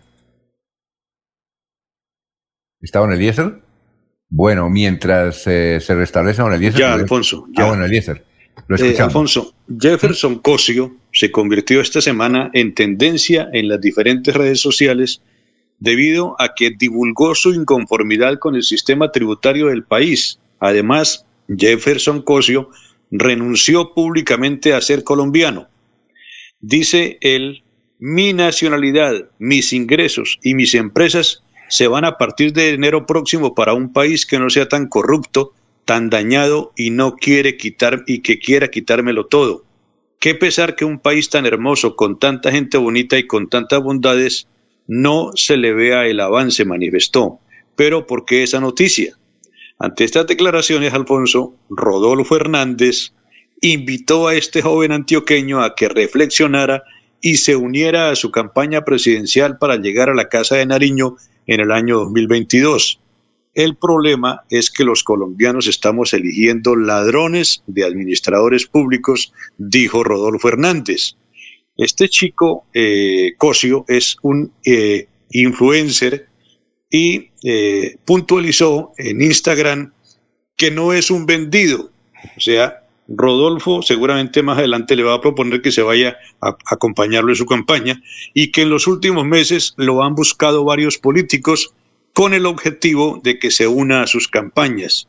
Esta es mi respuesta a Rodolfo, a quien felicito por su movimiento a mí me gustaría mucho creer lo que todos me dicen, combatir la corrupción, que nos unamos y todo ese tipo de cosas, aseguró inicialmente Cosio. Luego agregó, ¿qué más quisiera yo? Pero primero que todo, no soy un vendido. A mí quienes me aseguran que ustedes no son unos corruptos también, a mí eso la verdad no me consta. Pese a la respuesta negativa que recibió, el exalcalde de Bucaramanga, compartió el domingo, ayer, un video en YouTube y le hizo una nueva propuesta al creador de contenidos que se encuentra actualmente de viaje. Le dice Rodolfo Alfonso, esta es la parte eh, terminal de la información. Llevo más de 50 años trabajando arduamente y no tengo la necesidad de robar. Mi única intención es mejorar a Colombia. Lo invito una vez más para que se una a mi campaña para esto se necesitan pelotas y usted las tiene bien puestas, le dijo Rodolfo Hernández. Le dijo al chico Cosio, si usted quiere unirse a mí, únase, porque usted tiene las pelotas que necesitan los colombianos. Oiga, a, propósito, ayer estaban analizando en una cadena nacional de radio precisamente que Rodolfo Hernández es el que mejor tiene estrategia de publicidad. Esto que usted dice realmente fue viral en todo Colombia, ¿ya? Entonces ahora vienen las respuestas y eso vale más que sacar muchos afiches, eso vale más que sacar publicidad por televisión. Sí, yo le pregunté a, Rodolfo Hernández, porque ya varios candidatos tienen publicidad en televisiones. Yo me llamo, yo escuché a, a Echeverry precandidato a la presidencia, echar su publicidad. Entonces eh, yo le pregunté, bueno, doctor Rodolfo Hernández, ¿usted por qué no aprovecha la televisión también? Y, la radio, echa de una vez publicidad, dijo, no, no, no, no, yo la publicidad la hago, la hago de otra forma. Eliezer, y esto es publicidad, esto que está haciendo Rodolfo, porque usted me dice eh, que este es un video viral. Claro Ahora, que sí, Alfonso. Sí, claro, y, y, lo están viendo en todo Colombia. ¿Sí? Es decir, claro. berracos esos argentinos, ¿no? Berracos. Sí, la campaña la están montando con un tipo de estrategias que usted no encuentra normales en todos los candidatos, ¿no? Claro, claro. Vamos a ver, pues, que, que, que, pegue, que se metan, que la gente, eh, como respuesta, pues, ofrezca la adhesión a la campaña de este candidato. Vamos a ver qué sucede. Sí, y hay, y hay otro aspecto interesante, Eliezer, y es que en una de esas respuestas de Rodolfo, eh, el muchacho este paga millón quinientos mil pesos diarios de impuestos, según lo dijo el youtuber, ¿no? Jennifer. Sí, sí. Y Rodolfo Hernández le dice, yo pago al año siete mil millones de pesos. Una persona, Eliezer, que paga siete mil millones de impuestos al año porque tiene mucho dinero, ¿o no? Claro, claro, claro. Tiene mucho dinero. Y, eso lo dice Rodolfo, ¿no? Mm. ¿Ya? Bueno, eh, don eh, eh, Laurencio Noticias, su invitado. Las 6 y 27. Sí, señor. Óscar Estupiñán, presidente de, la de trabajadores del acueducto de Bucaramanga. Él dice que hay que defender este acueducto porque lo quieren privatizar. Pero inicialmente eh, invita a quienes estén morosos con el acueducto por la pandemia y por otros factores ponerse de acuerdo para el pago de las deudas. Precisamente aquí está Óscar Estupiñán, presidente de los trabajadores del acueducto de Bucaramanga, y sus conceptos. De acuerdo al decreto de reactivación económica, las empresas de servicios públicos iniciaron nuevamente eh, el plan de corte del servicio. Pues el acueducto lo que hizo fue abrir un plan de financiación y de alivio para que la gente que pues en medio de la pandemia se le ha acumulado los meses de atraso de la factura del agua eh, pueda acercarse a refinanciar el valor de la factura y no, y no caiga en la lista de cortes porque de alguna forma eh, sabemos que la situación económica no es la mejor. Eh, la pandemia agudizó mucho la crisis en este país y mucha gente pues hoy tiene acumulado las facturas de los servicios públicos, entonces la idea es que la gente no le corten, no le suspendan el servicio de agua y pueda acercarse a hacer un plan de alivio, un plan de pago para que pueda continuar con el servicio. ¿Y en qué queda el mínimo vital del agua? Seguimos insistiendo con ese tema. La empresa eh, habla de Santurbana Casa, pero nosotros estamos insistiendo en que desde que se implementó el gobierno corporativo en el acueducto, en la administración de Rodolfo Hernández, que sigue hoy en la administración del alcalde Cárdenas, le venimos cuestionando que eso es privatizar el acueducto, es entregarle a unos privados el control del acueducto de Bucaramanga. Hoy la junta directiva está en cabeza de Víctor Castillo, el médico de la Fundación Cardiovascular. Le hemos dicho al alcalde que retome la presidencia de la junta de directiva del acueducto para que de alguna otra forma se retorne nuevamente el manejo a lo público.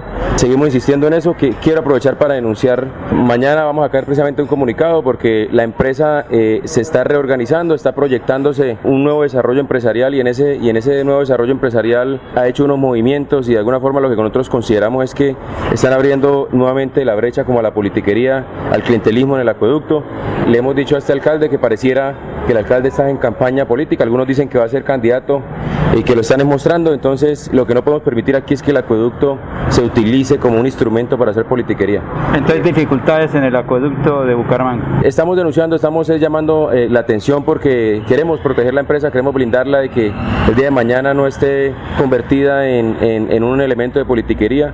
Entonces yo creo que aquí el llamado es a los usuarios, eh, a la comunidad, que nos unamos, hay que seguir defendiendo la empresa, hay que defender el agüita, hay que defender el páramo y seguir insistiendo por lo que tú decías ahorita, por el mínimo vital, que aún hoy eso simplemente se ha quedado en palabras y hoy la gente aquí en Bucaramanga tiene que decidir entre si hace mercado y no paga los servicios públicos o si paga los servicios públicos y no puede hacer mercado. Hoy la situación es difícil y, como sindicato llamamos eh, a que nos unamos a defender el patrimonio público. Me llama el estar aquí en Radio Melodía. No, a ustedes y siempre estamos ahí a la orden. Muchas gracias. Muy bien, son las 6 de la mañana, 31 minutos. Vamos a una pausa. Los oyentes siguen escribiendo.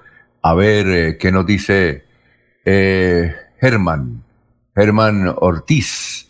Eh, nos dicen, eh, no hemos visto los parques de Bucaramanga que están iluminados cuando Girón y Piedecuesta y Florida ya hemos visto que hay iluminación navideña, porque en Bucaramanga no.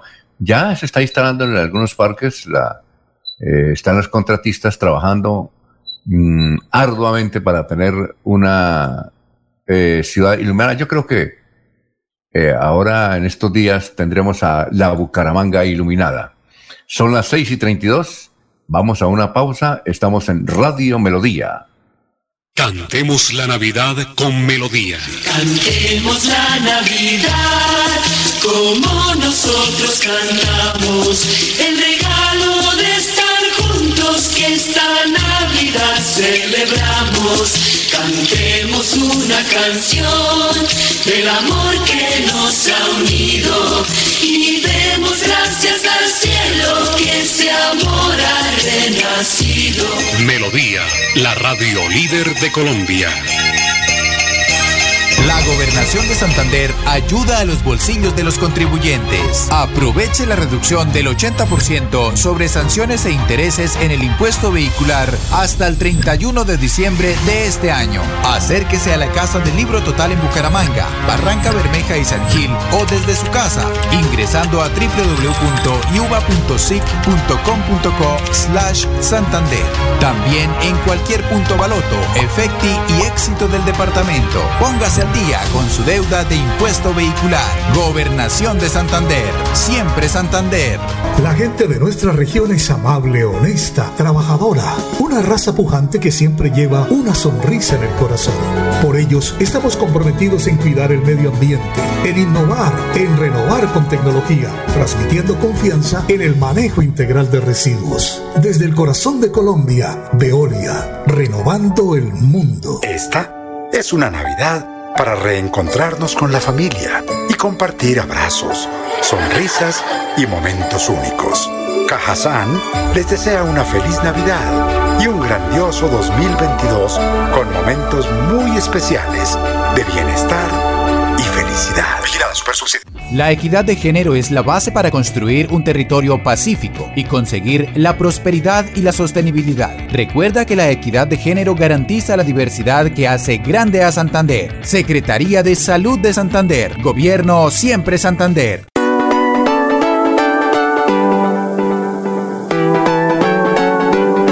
Melodía, Melodía, Radio Sin Fronteras. Escúchenos en cualquier lugar del mundo. Melodíaenlínea.com es nuestra página web. Melodíaenlínea.com. Señal para todo el mundo. Señal para todo el mundo. Radio sin límites. Radio sin fronteras. Radio Melodía, la que manda en sintonía.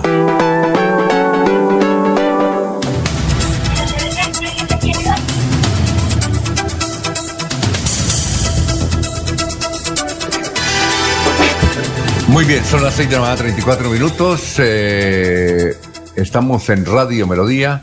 Bueno, don Eliezer, noticias a esta hora, lo escuchamos. Alfonso, eh, mediante una ley se va a regular en los colegios el uso de los celulares hasta el noveno grado. La iniciativa fue presentada por Rodrigo Rojas y pasó a sanción presidencial. Falta un solo paso para que se convierta en ley de la República el proyecto que busca regular el uso de celulares por parte de menores de edad en colegios y escuelas. La iniciativa del señor Rodrigo Rojas del Partido Liberal fue aprobada en su último debate esta semana por parte del Senado. Eh, fue aprobada ya en eh, nuestra tercera ley de la República. Dice que hemos eh, hecho y que busca entornos seguros de aprendizaje con este proyecto buscamos la inversión segura de niños, niñas y adolescentes a la tecnología y evitar los riesgos que corren por un uso inadecuado. La información no explica qué es lo que se prohíbe, qué es lo que se permite. Eh, trataremos de hablar con este eh, representante del Partido Liberal para que nos eh, haga claridad sobre este tema. se indica muy rápidamente y abuelo de pájaro que pues va a ser regulado hasta noveno grado a los estudiantes del país y que se va a convertir muy pronto en una ley de la República. Entonces estaremos buscando al señor Rodrigo Rojas para que nos amplíe conceptos sobre esta nueva ley sobre el uso de los celulares en la educación.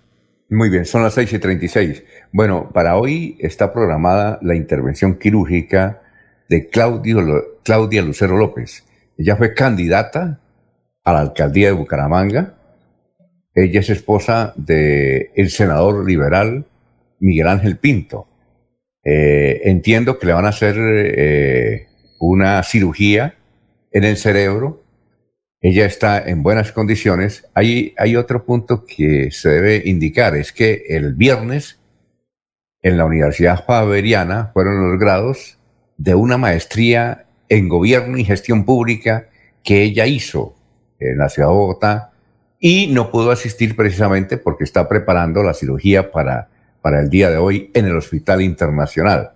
Pues desde luego el propio uh, dirigente liberal, senador de la República y candidato al Senado por el Partido Liberal, Miguel Ángel Pinto Hernández, ha pedido pues oración para que en esta jornada, donde van a estar experimentados médicos tanto de Colombia como de Estados Unidos, pues eh, logren sacar adelante a esta joven dirigente que es la doctora Claudia Lucero López. Eh, para adelante. Eh, a propósito del Partido Liberal, eh, es realmente demasiado eh, el ataque que el director del partido, César Gaviria, le está haciendo a Horacio José Serpa. Lo ataca por todos los lados. Y lo último que se supo es que varios candidatos que él tiene para la Cámara de Representantes, pues el señor César Gaviria ya anunció que se los va a, eh, vetar. Entre ellos el hijo de Bernabé Celis, Juan Carlos Celis, que es el, el de la fórmula. Ya le vetaron al doctor Horacio José Serpa varios candidatos, entre ellos del departamento de Casanare. Y le tiene una intrinca, se la tiene montada. Eh, tanto así que muchos seguidores de Horacio José Serpa le han dicho, Mire, no siga más aquí el, doctor César Gaviria, lo quiere quemar a usted para la elección de marzo para el Senado de la República. Y como el doctor César Gaviria es el amo del señor del Partido Liberal, pues le va a dar un número que a usted, un número que por allá de 30 y algo.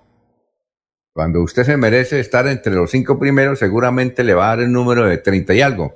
Recordemos que eh, hace eh, cuatro años el doctor César Gaviria, que le tenía también bronca a Horacio Serpa Uribe, eh, le dio un número malo dentro del Partido Liberal, el número 100 para candidato al Senado. En esa época el doctor Horacio Serpa pues no aceptó y dijo que mejor se retiraba y su hijo, que estaba en la Cámara de Representantes, perdón, que estaba en la presidencia del Consejo de Bogotá, se retiró y fue eh, actualmente senador de la República. En esas circunstancias está el doctor Horacio José Serpa. En ese Alfonso, ¿Y cuál es el motivo de la pelea entre Serpa y Gaviria? ¿Cuál es el motivo de la pelea? Es que el doctor César Gaviria, eh, a usted no le ha ocurrido ni a mí tampoco ni a Laurencio. Eh, cuando cumplió 60 años le dio la chiripiorca, es decir, se volvió eh, emocionalmente, ¿cómo se llama la enfermedad cuando emocionalmente un día es tan triste y otro día están alegres? No tiene un nombre. Bipolar. bipolar. Entonces se convirtió en bipolar. Eh, se, le, se le cruzaron los cables. De, dijo que eh, cuando cumplió 60 años que no le gustaba la política, entonces que le gustaba ver el arte. Y se dedicó a estudiar arte, es decir, cuestiones de pintura, y hace exposiciones. Le dio la chiripiorca. Y recuerda usted que él a, Álvaro Uribe lo ha tratado de mentiroso. Eh, usted no ha escuchado, no ha visto esos videos y luego después de un tiempo lo abraza y dice que es el mejor presidente, ¿ya? Y, y, tiene, y regaña a la gente. Algunos congresistas liberales que han ido a hablar con él nos han dicho que en reuniones le ha dado duro al escritorio y se para y se levanta y camina y, y a la gente. Ese es el César Gaviria. Él tiene 74 años. Yo no sé eso cómo se llamará, enfermedad de la vejez, ¿no? Sí, posiblemente, ¿no? Sí, y, él es el, presidente del partido. Entonces quiere meter... Se juela, Alfonso, se juela, se juela. sí, se fue la juventud. Entonces él quiere meter al presidente, eh, a quien, al hijo Simón, lo quiere ubicar en un sitio chévere, eh, que sea importante, pero los demás, por esa actitud de César Gaviria, no quieren eso.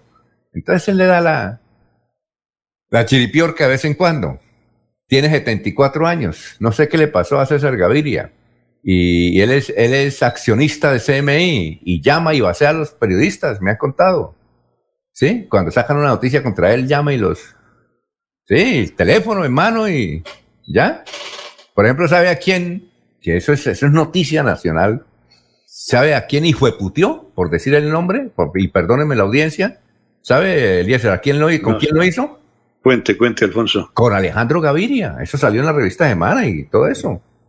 ¿Serio? Con Alejandro Gaviria. Después de tenerlo amigo. Y lo sacó y le dijo que, no sé, eh, duro, duro, duro, fuerte. Ese es el lío. Entonces, eh, y él es el, el, amo y señor del Partido Liberal y ahora se la dedicó a Horacio José.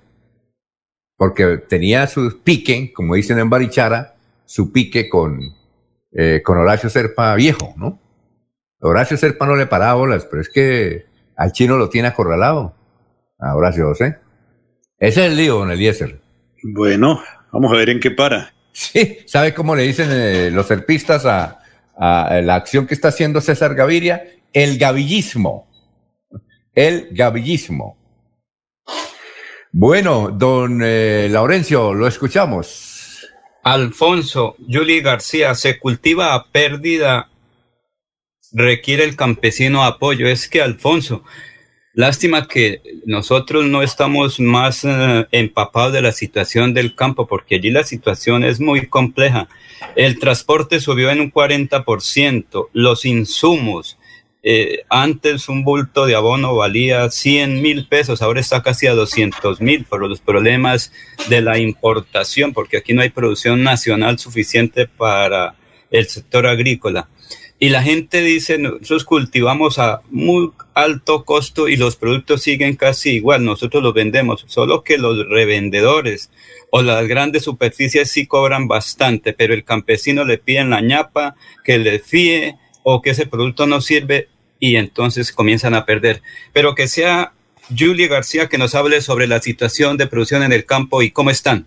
Sí, se ha incrementado bastante en el sentido de, del maíz, se incrementó casi el 20% y ahorita los insumos de, de, las verduras, de los cítricos se han aumentado muchísimo, ya casi como el 30% en venenos, en cultivos y en semillas. Eh, por la escasez y la pandemia que trajo muchas situaciones y además la gente no tiene presupuesto para comprar y, se y escasez de productos.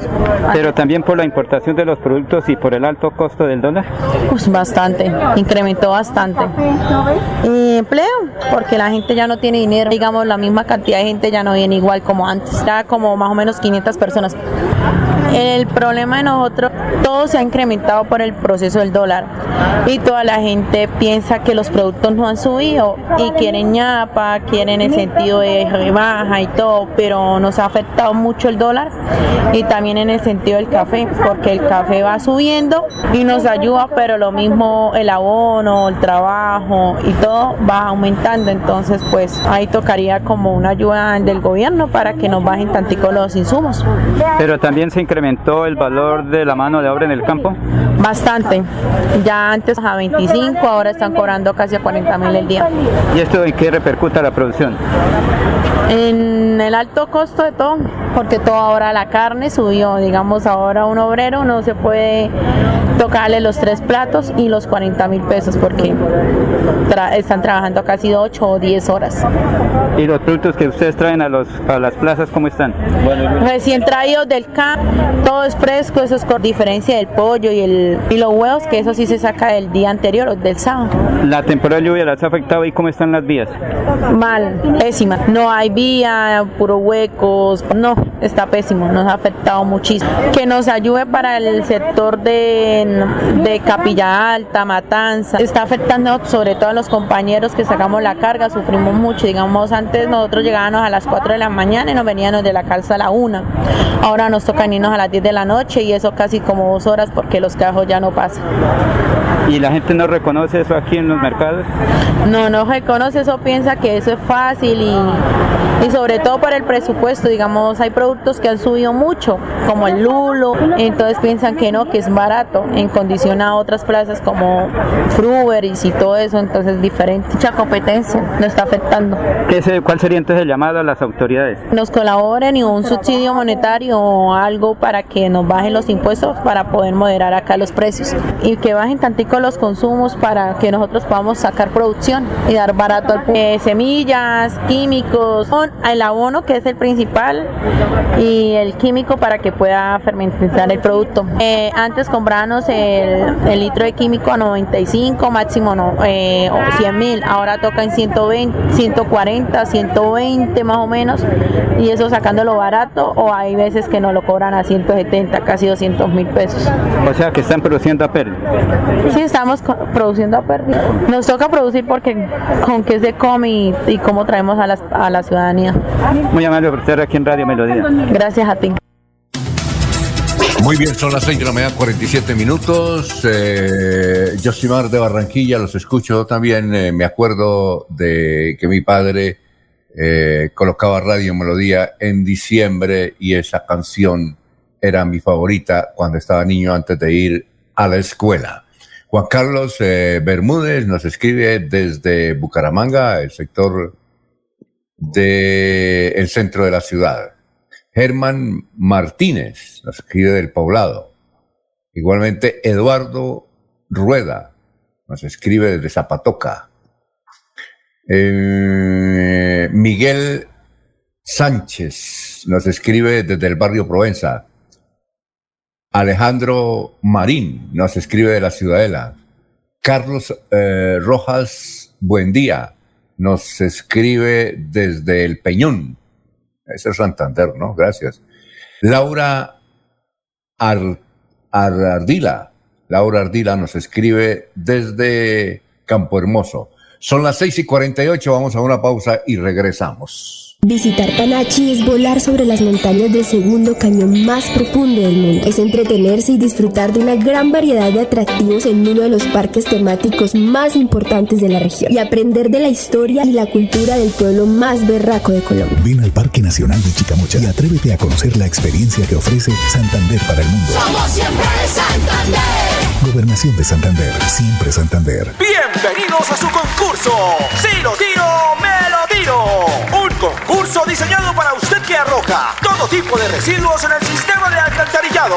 El medio ambiente no es un juego. El buen uso del sistema de alcantarillado es fundamental para su cuidado. No arroje restos de papel, botellas plásticas, tapabocas, toallas higiénicas, tampones, desperdicios y todo tipo de elementos que taponan las tuberías. Tú puedes formar parte del equipo En Paz y proteger el medio ambiente. En Paz, construimos calidad de vida. ¿Sabías que en el mundo se suicidan más de un millón de personas al año? El suicidio se considera la cuarta causa de muerte en los jóvenes del mundo. Existen señales que sirven para identificar si una persona está pensando en suicidarse. Si llora constantemente y sin razón aparente, si prefiere aislarse o esconderse, si se muestra irritable y pierde la paciencia con facilidad. Busca ayuda, acude a profesionales, realice ejercicio y siempre ten la seguridad que hay alguien dispuesto a ayudarte.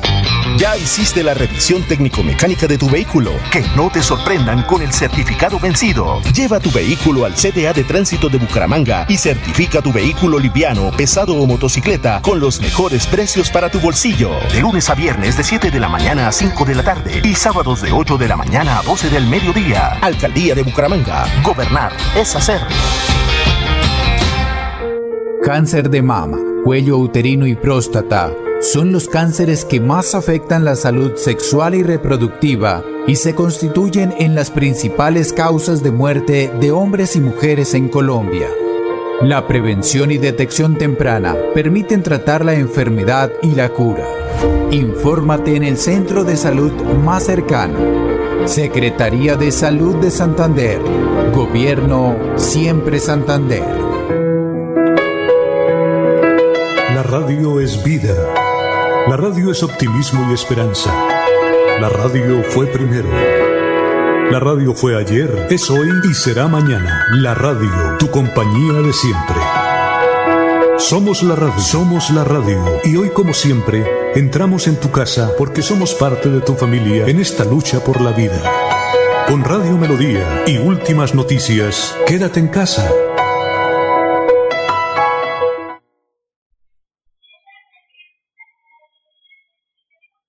Muy bien, son las 6 de la mañana, 51 minutos. Estamos en Radio Melodía. Nos escribe Eliana Riascos. Los escucho aquí desde el Hueco, en Medellín. Ah, el Hueco, famoso centro comercial, claro.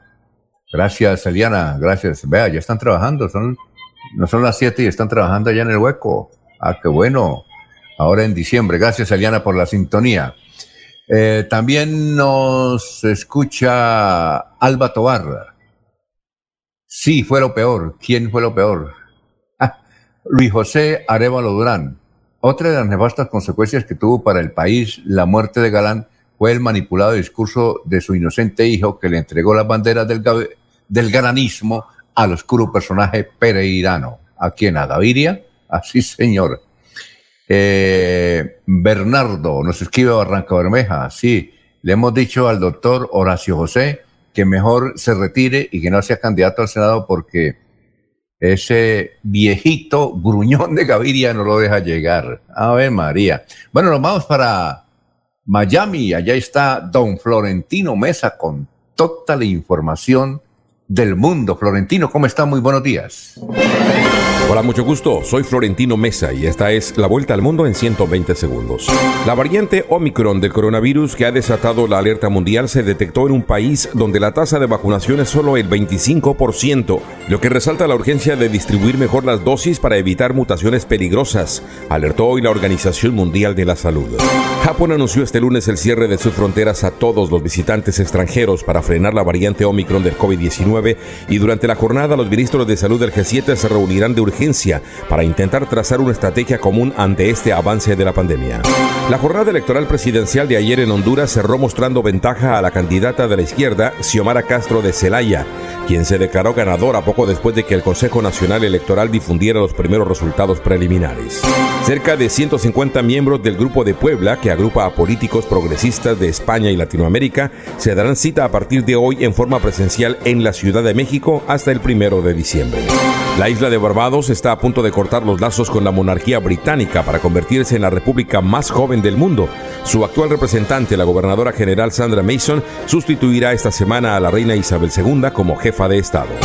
La depuesta líder birmana Aung San Suu Kyi conocerá mañana martes el veredicto en su juicio por incitación a la violencia, el primero en una serie de procesos abiertos contra ella por la junta militar que la derrocó y que podrían llevarla a ser condenada a varios años de prisión. El gobierno de Irán confirmó este lunes que no se producirá un encuentro bilateral entre sus representantes y funcionarios estadounidenses en Viena, donde hoy se reanudan las negociaciones para rescatar el acuerdo nuclear de 2015. Los ministros de Relaciones Exteriores de la OTAN abordarán a partir de este lunes en la ciudad de Riga, la capital de Letonia, las amenazas para el flanco este de la alianza, en una reunión de dos días donde el secretario general de la organización, Jens Stoltenberg, se reúne con el presidente letón Egil Levits. Esta fue la vuelta al mundo en 120 segundos. Muy bien, son las 6 de la mañana, 54 minutos. Noticias a esta hora. Mire, eh, Cindy Castañeda abogada especializada en Derecho Administrativo, está en la lista del Senado del Centro Democrático por petición del expresidente Uribe. Cindy es hija del periodista y concejal de Bucaramanga, Luis Fernando El Chumi Castañeda. Con su esposa e hijos crearon hace más de 10 años una fundación de mujeres emprendedoras, hoy la más importante de Santander, eh, la cual le ha prodigado votaciones importantes en sus candidaturas al Congreso, luego a la Asamblea y ahora como concejal de Bucaramanga. ¿Sí conoce Eliezer a Cindy, la hija de El Chumi o no? No, señor, conozco al Chumi, pero a Cindy he podido leer algo sobre Cindy, conozco eh, muy brevemente parte de su actividad, pero, pero realmente no, no la conozco a ella. Ese Chumi es un él fue concejal de Bogotá, perdón, de, de Piedecuesta, eh, estuvo precandidato a la alcaldía de Piedecuesta, y luego creó una organización, yo sí he tenido oportunidad de conocer una organización de mujeres, pero es muy grande. Hace cuatro años eh, llenaba coliseos. Usted sí ha visto esas fotos donde Chumi, por ejemplo, creo que está apoyando un candidato a la Cámara o al Senado y le llenó en una mañana un coliseo, pero una cosa espantosa, ¿no? El tipo se dedicó y le ha ido bien. Mire usted que, que, que, el doctor Uribe mira el reojo del asunto y dice, esto se gana es con votos, ¿no? Mm. y, entonces, y es posible que tengamos una santanderiana en el Senado de la República. Ojalá le demos un, buen puesto, ¿no? Es, es, bastante acucioso, es muy sagaz el Chumi, entonces seguramente heredó en su, en su familia, en su hija, esta, esta actitud para poder conquistar adeptos en sus actividades políticas. Muy bien. Eh, son las eh, seis de la mañana, 57 minutos. Oye, Alfonso. sí, cuénteme, gran Laurencio. Es que aquí tengo un mensaje de don Rafael Serrano Prada, es congresista del Partido Conservador. Por instrucciones del Directorio Nacional Conservador, se convoca reunión extraordinaria del Directorio Conservador de Santander para mañana, martes 30 de noviembre, en la tradicional Casa Conservadora de Bucaramanga, a partir de las 8 de la mañana, para definir por consenso la composición de listas de candidatos a la Cámara de por Santander. Hasta el momento hay 10 personas inscritas para escoger cuatro hombres y tres mujeres que recibirán el aval para la inscripción ante la registraduría del Estado civil. Se tendrá en cuenta el liderazgo, la formación académica y el trabajo de los dirigentes que han cumplido por Santander y las aspiraciones para con Santander. Agradecemos la asistencia a cada uno de los candidatos mañana a partir de las 8 de la mañana en la tradicional Casa Conservadora, firma Rafael Serrano Prada, presidente del Directorio Conservador de Santander, secretario José María Vesga. Muy bien. Oye, eh, ¿y qué candidatos ya tienen? Está Luis Eduardo Díaz, está Héctor Mantilla, está Isnardo Jaimes. Eh, ¿Quién más está? Un señor, creo que aquí del centro de Bucaramanga, una señora médica de Barranca Bermeja, otra persona de, Guadalupe y se está esperando quién sea por el sur de Santander o por el área metropolitana la tercera mujer que integre la lista al Partido Conservador. Y recordemos que José Alfredo Marín Lozano es el candidato al Senado por el Partido Conservador, el natural de Florida Blanca y parece que muchos se asustaron por estas candidaturas, la de José eh, los, eh, Marín, igual que por la de Luis Eduardo Díaz Mateos y sobre todo por Héctor Guillermo Mantilla. Le tienen como algo ahí, todo el mundo hablando de él, pero de alguna manera Héctor Guillermo Mantilla se inscribirá estos días y tendrá la segunda credencial para el Partido Conservador, porque recordemos que van a recuperar un Senado y dos cámaras según la proyección de don Rafael Serrano Prada y del Directorio Conservador de Santander. Eh, eh, ¿Una cámara y dos senados o dos cámaras? Dos cámaras y el senado del señor Marín Lozano. Ah, muy bien. Dos cámaras, sí señor. Los votos están 140 mil votos para sacar dos cámaras. Claro que por ahí dicen que tienen 30 mil votos ya listos y que no quedan para los demás eh, votos, pero apenas va a comenzar porque es que ninguno es candidato todavía. Son candidatos en el momento que se inscriban en cualquier lista. Son valientes, Alfonso, porque ahorita Oiga, eh, estar en una lista. Cuando, Laurencio, ¿usted cuándo se va a, revelar si va a votar por la Cámara por Héctor Mantilla o por uh, Luis Eduardo Díaz? ¿Por cuál de los dos va a votar? Recuerde que hay una apuesta, ¿no? Recuerde que el voto es secreto y frente al tarjetón se toma la decisión. Todos son muy buenas personas.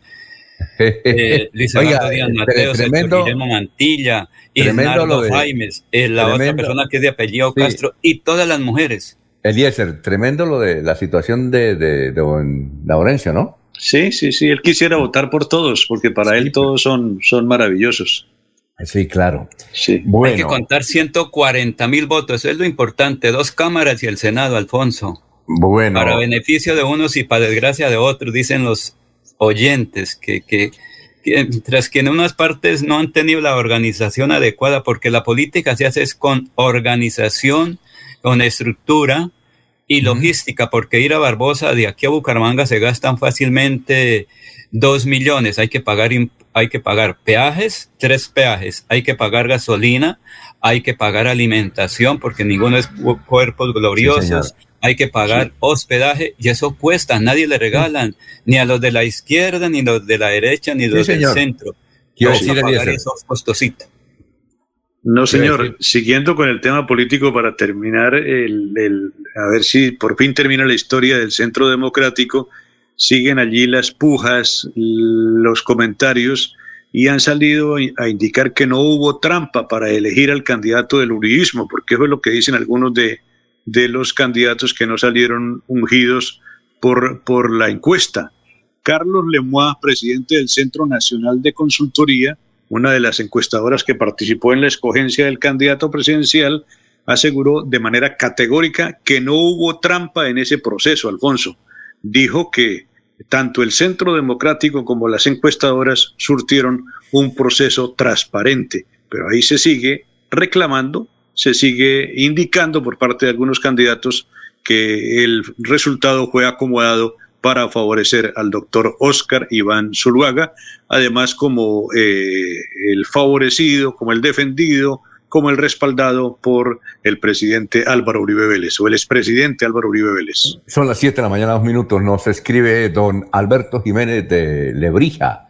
Yo quiero informarles una mala noticia. Mi amigo Gerardo Quintero Esteves, que hace ciclismo conmigo, murió cuando eh, ayer estaba en Sabana de Torres. Cayó de un puente en el sector del Conchal. ¿Conocen el Conchal o no? Eh, sí, señor, por ahí salimos varias veces cuando nos invitaron a, Sabana de Torres. Ahí hay un puente en el Conchal. Entonces dice don Alberto Jiménez que eh, don Gerardo Quintero Esteves tenía 67 años de edad, era mi compañero de tinto en cabecera de Bucaramanga y trágicamente murió ayer haciendo deporte. Gerardo Quintero Esteves. Hay que tener cuidado. Hay que tener cuidado. Bueno, vamos a una pausa. Eh, son las 7 de la mañana eh, y 3 minutos. Eh, ah, dice Jorge Eliezer Hernández. Dice, los goditos de antaño le tienen miedito al chupito mantilla, pero si se dan cuenta, los jóvenes lideran las listas del partido. Chupo conservador liberal, Serpa liberal, ah, perdón, Chupo conservador, Serpa Liberal, Cambio Radical, Ciro Fernández y la hija del Chumi del Centro Democrático. Son las 7, tres minutos. Que el regocijo de esta Navidad aparte de los hombres los odios, los rencores, los afanes belicosos y toda intención malvada y sombría. Radio Melodía desea a todos los colombianos una Navidad alegre en Cristo, como marco de meditación por un mundo mejor.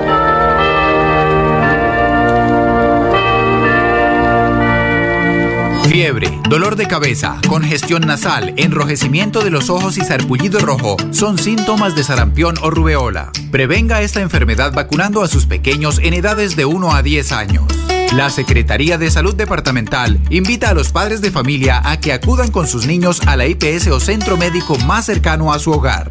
La vacunación trasciende barreras y es gratuita en los 87 municipios de Santander. Siempre adelante, siempre Santander. Queremos que disfrutes de un servicio de energía confiable y de calidad. Por eso trabajamos en el mantenimiento de la infraestructura eléctrica, para que estés informado oportunamente de las fechas y horarios de las suspensiones del servicio de energía. Síguenos en nuestras redes sociales arroba esagrupo EPN o consulta toda la información en www.esa.com.co. ESA, Grupo EPN, Vigilado Superservicios. La gente de nuestra región es amable, honesta, trabajadora, una raza pujante que siempre lleva una sonrisa en el corazón. Por ellos estamos con comprometidos en cuidar el medio ambiente, en innovar, en renovar con tecnología, transmitiendo confianza en el manejo integral de residuos. Desde el corazón de Colombia, Veolia, renovando el mundo. ¿Escuchas el hermoso sonido de la naturaleza? Los animales silvestres pertenecen a su hábitat natural. No compres ni apoyes. No al tráfico ilegal de la fauna silvestre. Maltrato es sacarlos de su hábitat natural, convertirlos en mascotas, cortar sus plumas, cambiar de su alimentación natural, amputar sus extremidades y colmillos y colocarles cadenas. Denuncia el tráfico animal a la línea 123, Centro de Atención y de Valoración de Fauna Silvestre, CDMB. Juan Carlos Reyes Nova, Director General.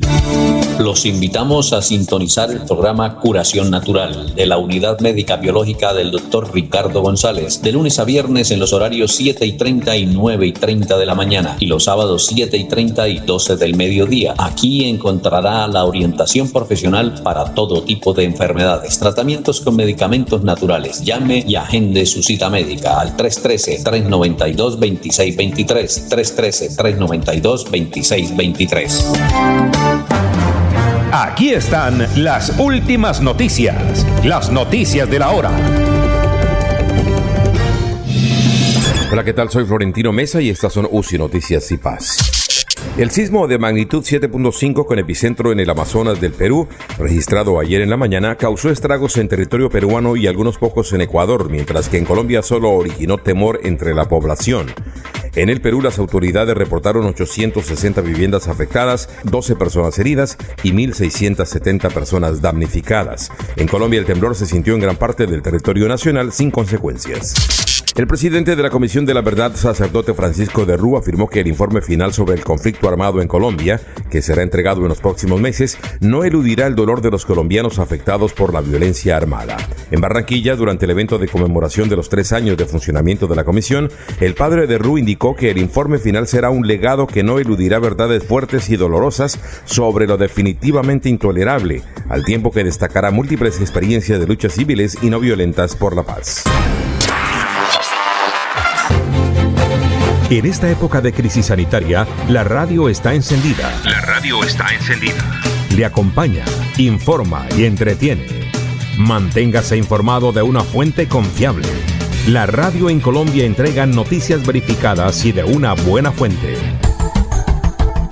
Manténgase en casa, pegado a la radio. La radio en Colombia se oye, se oye, se oye. El agua es nuestra fuente de vida. Está con nosotros en todo momento. Nos ayuda a crecer y nos da la fuerza para seguir adelante. Un regalo de la naturaleza que nace en nuestras áreas protegidas. Más de un tercio del agua que consumimos proviene de ellas.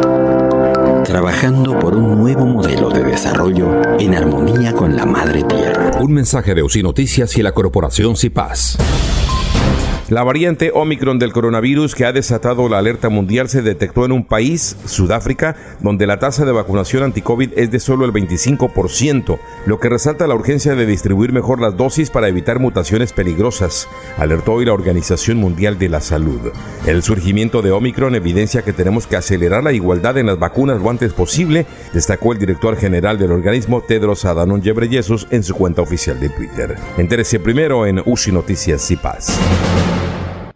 ¿Quién dijo que leer es aburrido? Pues no es aburrido leer en Santander. Ha llegado Leer Santander a tu colegio. Un concurso que te invita a leer y te enseña a comprender mejor todo lo que lees mientras te diviertes en el celular o en el computador y ganas fabulosos premios. Leer Santander es un proyecto integral que trae herramientas tecnológicas digitales, capacitación de alta calidad para tus profesores e investigación para tu departamento. Estaremos en todos los municipios, en 277 establecimientos de educación oficial y tendremos más de 47 mil participantes quienes podrán decir con orgullo que leer es divertido, porque llegó Leer Santander.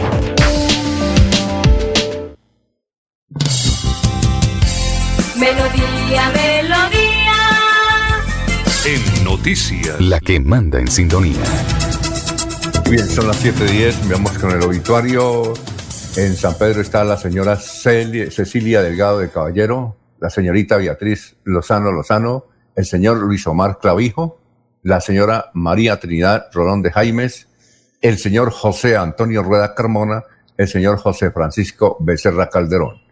Y en Los Olivos, están Teresa Buitrago de Villamil, Paula Hernández de Gutiérrez.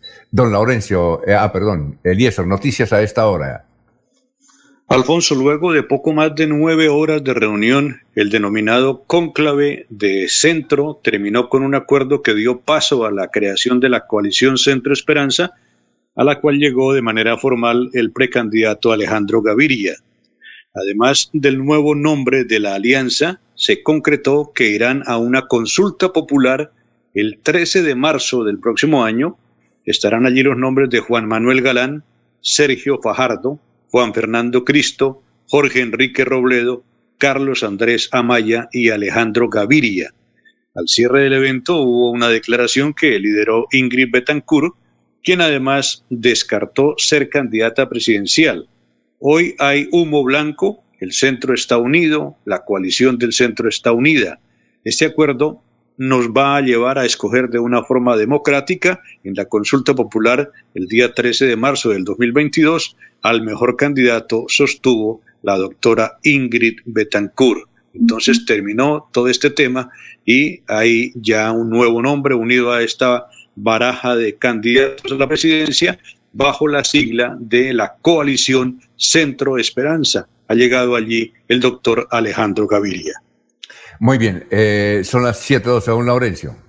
Alfonso, comandante de la MEBU, general Samuel Darío Bernal Rojas, habla sobre los hechos ocurridos en el norte de Bucaramanga, donde dos personas murieron como consecuencia de ataque por parte de hombres armados. Precisamente eh, han anunciado que van a pagar una recompensa para lograr la captura de estas personas. Aquí está el informe de la Policía Nacional. En el barrio Punta Betín, al norte de la ciudad de Bucaramanga, sobre las 8 y 10 de la noche del día sábado, se presentó un lamentable hecho que acaba con la vida de dos personas y deja dos más lesionadas. Estas personas se encontraban departiendo en un establecimiento abierto al público y sujetos desconocidos, sin mediar palabras, las agreden con arma de fuego y se dan a la fuga en una motocicleta.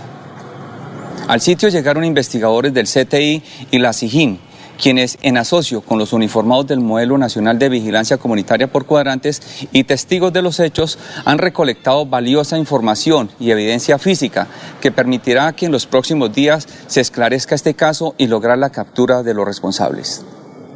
La Policía Metropolitana anuncia el pago de recompensa hasta por 10 millones de pesos a la persona que suministre información contundente que permita dar con celeridad la captura de los autores de este hecho se garantiza absoluta reserva. Muy bien, son las 7 de la mañana, 13 minutos y nos preparamos para escuchar a don Soel Caballero eh, desde el distrito de Barranca Bermeja. Eh, pero antes tenemos aquí la información, dice, fue rescatada, dice don Nelson Zipagauta de RCN, fue rescatado un grupo de 15 caminantes quienes se habían extraviado en los alrededores del embalse de Río Tona al norte de la ciudad. Las personas presentaban signos de deshidratación, confirmaron integrantes del Cuerpo de Bomberos de Bucaramanga. Gracias, don Nelson. Vamos entonces para eh, Barranca Bermeja, el distrito. Allá está Soel Caballero con toda la información. Soel, buenos días. ¿No está Soel? Bueno, cuando esté Soel, eh, entonces estaremos con, con él desde el puerto, pero repetimos la información. En Bucaramanga eh, fueron rescatados en, a ver, ¿dónde está la noticia? Ah, fue rescatado un grupo de 15 caminantes quienes se habían extraviado en los alrededores del embalse Río Tona al norte de la ciudad. Las personas presentaban signos de deshidratación, confirmaron integrantes del cuerpo de bomberos. Vamos a hacer entonces eh, una pausita y regresamos.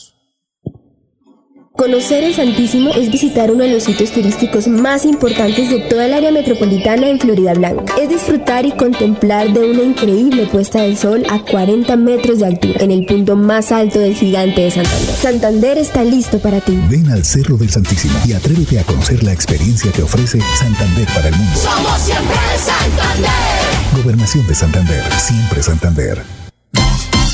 Florida Blanca progresa y lo estamos logrando. Logro número 105, Parque Infantil y Gimnasio al Aire Libre, Barrio El Carmen. Luego de 20 años de espera, el alcalde Miguel Moreno hizo realidad el sueño de la comunidad del Carmen de tener espacios seguros para compartir en familia. Una inversión de 215 millones de pesos para el beneficio de más de 7 mil personas. Gracias a Dios porque nos hacía mucha falta tanto para los niños como para la tercera edad. Porque con obras, el progreso en la ciudad es imparable. Unidos avanzamos. Alcaldía de Florida Blanca, Gobierno de Locos.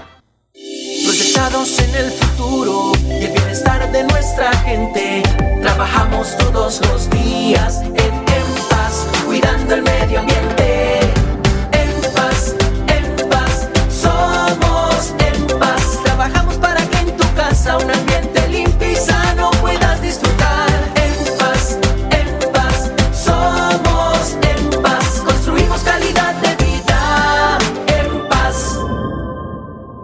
La equidad de género es la base para construir un territorio pacífico y conseguir la prosperidad y la sostenibilidad. Recuerda que la equidad de género garantiza la diversidad que hace grande a Santander. Secretaría de Salud de Santander. Gobierno siempre Santander. Hay más noticias. Muchas noticias, muchas noticias en Melodía 1080 AM. Soel Caballero está en Últimas Noticias de Radio Melodía 1080 AM. Buenos días, Alfonso, para usted, para los compañeros, igualmente para todos los oyentes. El Consejo de Estado ratificó en segunda instancia la pérdida de investidura para el concejal de Cambio Radical Henry Yair Correa Caraballo. Con él ya son siete los concejales que han perdido la investidura durante el presente año. Se trata de Holman Jiménez, Luis Fernando Calderón, Luis Manuel Toro, Luis Alberto Arismendi, Jorge Carrero, Leonardo González Alzate. Por otra parte, el Ministerio de Salud y la Protección Social dio a conocer que este domingo 28 de noviembre se notificaron 91 nuevos casos positivos para COVID-19 en Barranca Bermeja, 30 mujeres, 55 hombres. Se registró el fallecimiento de una mujer de 74 años. Finalmente se dio a conocer que 54 personas lograron sanar satisfactoriamente de la enfermedad. Las estadísticas actualizadas del COVID en Barranca Bermeja están de la siguiente manera. Casos confirmados 27.815, personas totalmente recuperadas 25.994, un total de 887 ciudadanos recuperándose en casa bajo vigilancia médica, 28 ciudadanos hospitalizados, 39 pacientes en unidad de cuidados intensivos UCI, 867 personas fallecidas en lo que va corrido la pandemia, casos activos en Barranca Bermeja 954. Noticias con las que amanece el distrito continúen compañeros en estudios en últimas noticias de Melodía 1080 AM. Enrique Ordóñez Montañés está en Últimas Noticias de Radio Melodía 1080 AM.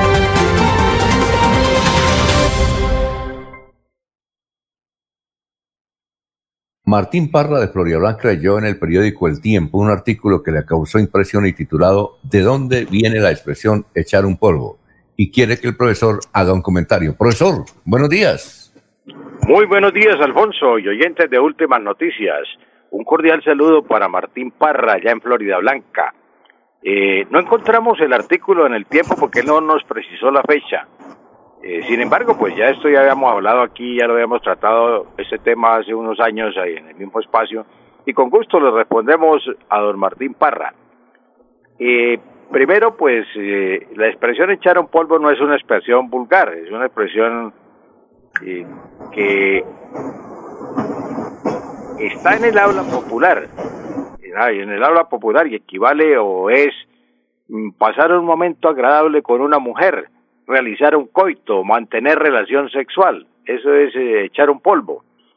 Eh, ¿De dónde viene la expresión? Pues la expresión tiene varias teorías, pero las más conocidas son las, eh, la, una históricamente la de los siglos XVIII y XIX, XIX, cuando los caballeros de las grandes cortes y la sociedad en general tenía la costumbre de inhalar por la nariz el tabaco en polvo, el que se llama rapé pero se encerraban en la alcoba y luego llamaban a su mujer, a su esposa, a su amante para que los acompañara, los acompañara a echar el, polvo, o sea, el rapé. Entonces, de ahí nació la expresión echar el polvo. La expresión se extendió a España y a todos los países eh, en forma en forma coloquial, en forma vulgar y, y se extendió por todos los países de habla hispana con el sentido de hacer el coito. En, en España, pues eh, hay otras expresiones que se utilizan también y que tienen el mismo significado de echar un polvo. Por ejemplo, en, en España se habla de montar la polla, de pelar la pava, de tirar. Y la segunda teoría, pues esa es la expresión bíblica de polvo eres y en polvo te convertirás. Esa es la otra. Mm, pero echar un polvo es tan popular que se extendió al francés y se extendió al inglés. Y polvo para los colombianos, pues es el coito, la fornicación, considerada como una expresión para nosotros de, pronto vulgar, pero no es ni vulgar ni, ni, ni tampoco obscena. Y ah, pues es que aquí en Colombia pues existen según las regiones muchas maneras de, de, invitar a echar un polvo. Por ejemplo, los costeños, eh, se dice que los costeños ven a una mujer y le dicen, oye negra, vamos a echar, vamos a chocar los miones. Oye negra, vamos a chocar los miones. Esa es la cosa. Profesor Ordóñez, hoy, no, hoy, hoy nos dejó una nueva Laurencio. Sí, sí, Eliezer, ¿qué pasó? Hoy nos dejó una nueva Laurencio, sembrar la caña. sembrar la caña también puede ser.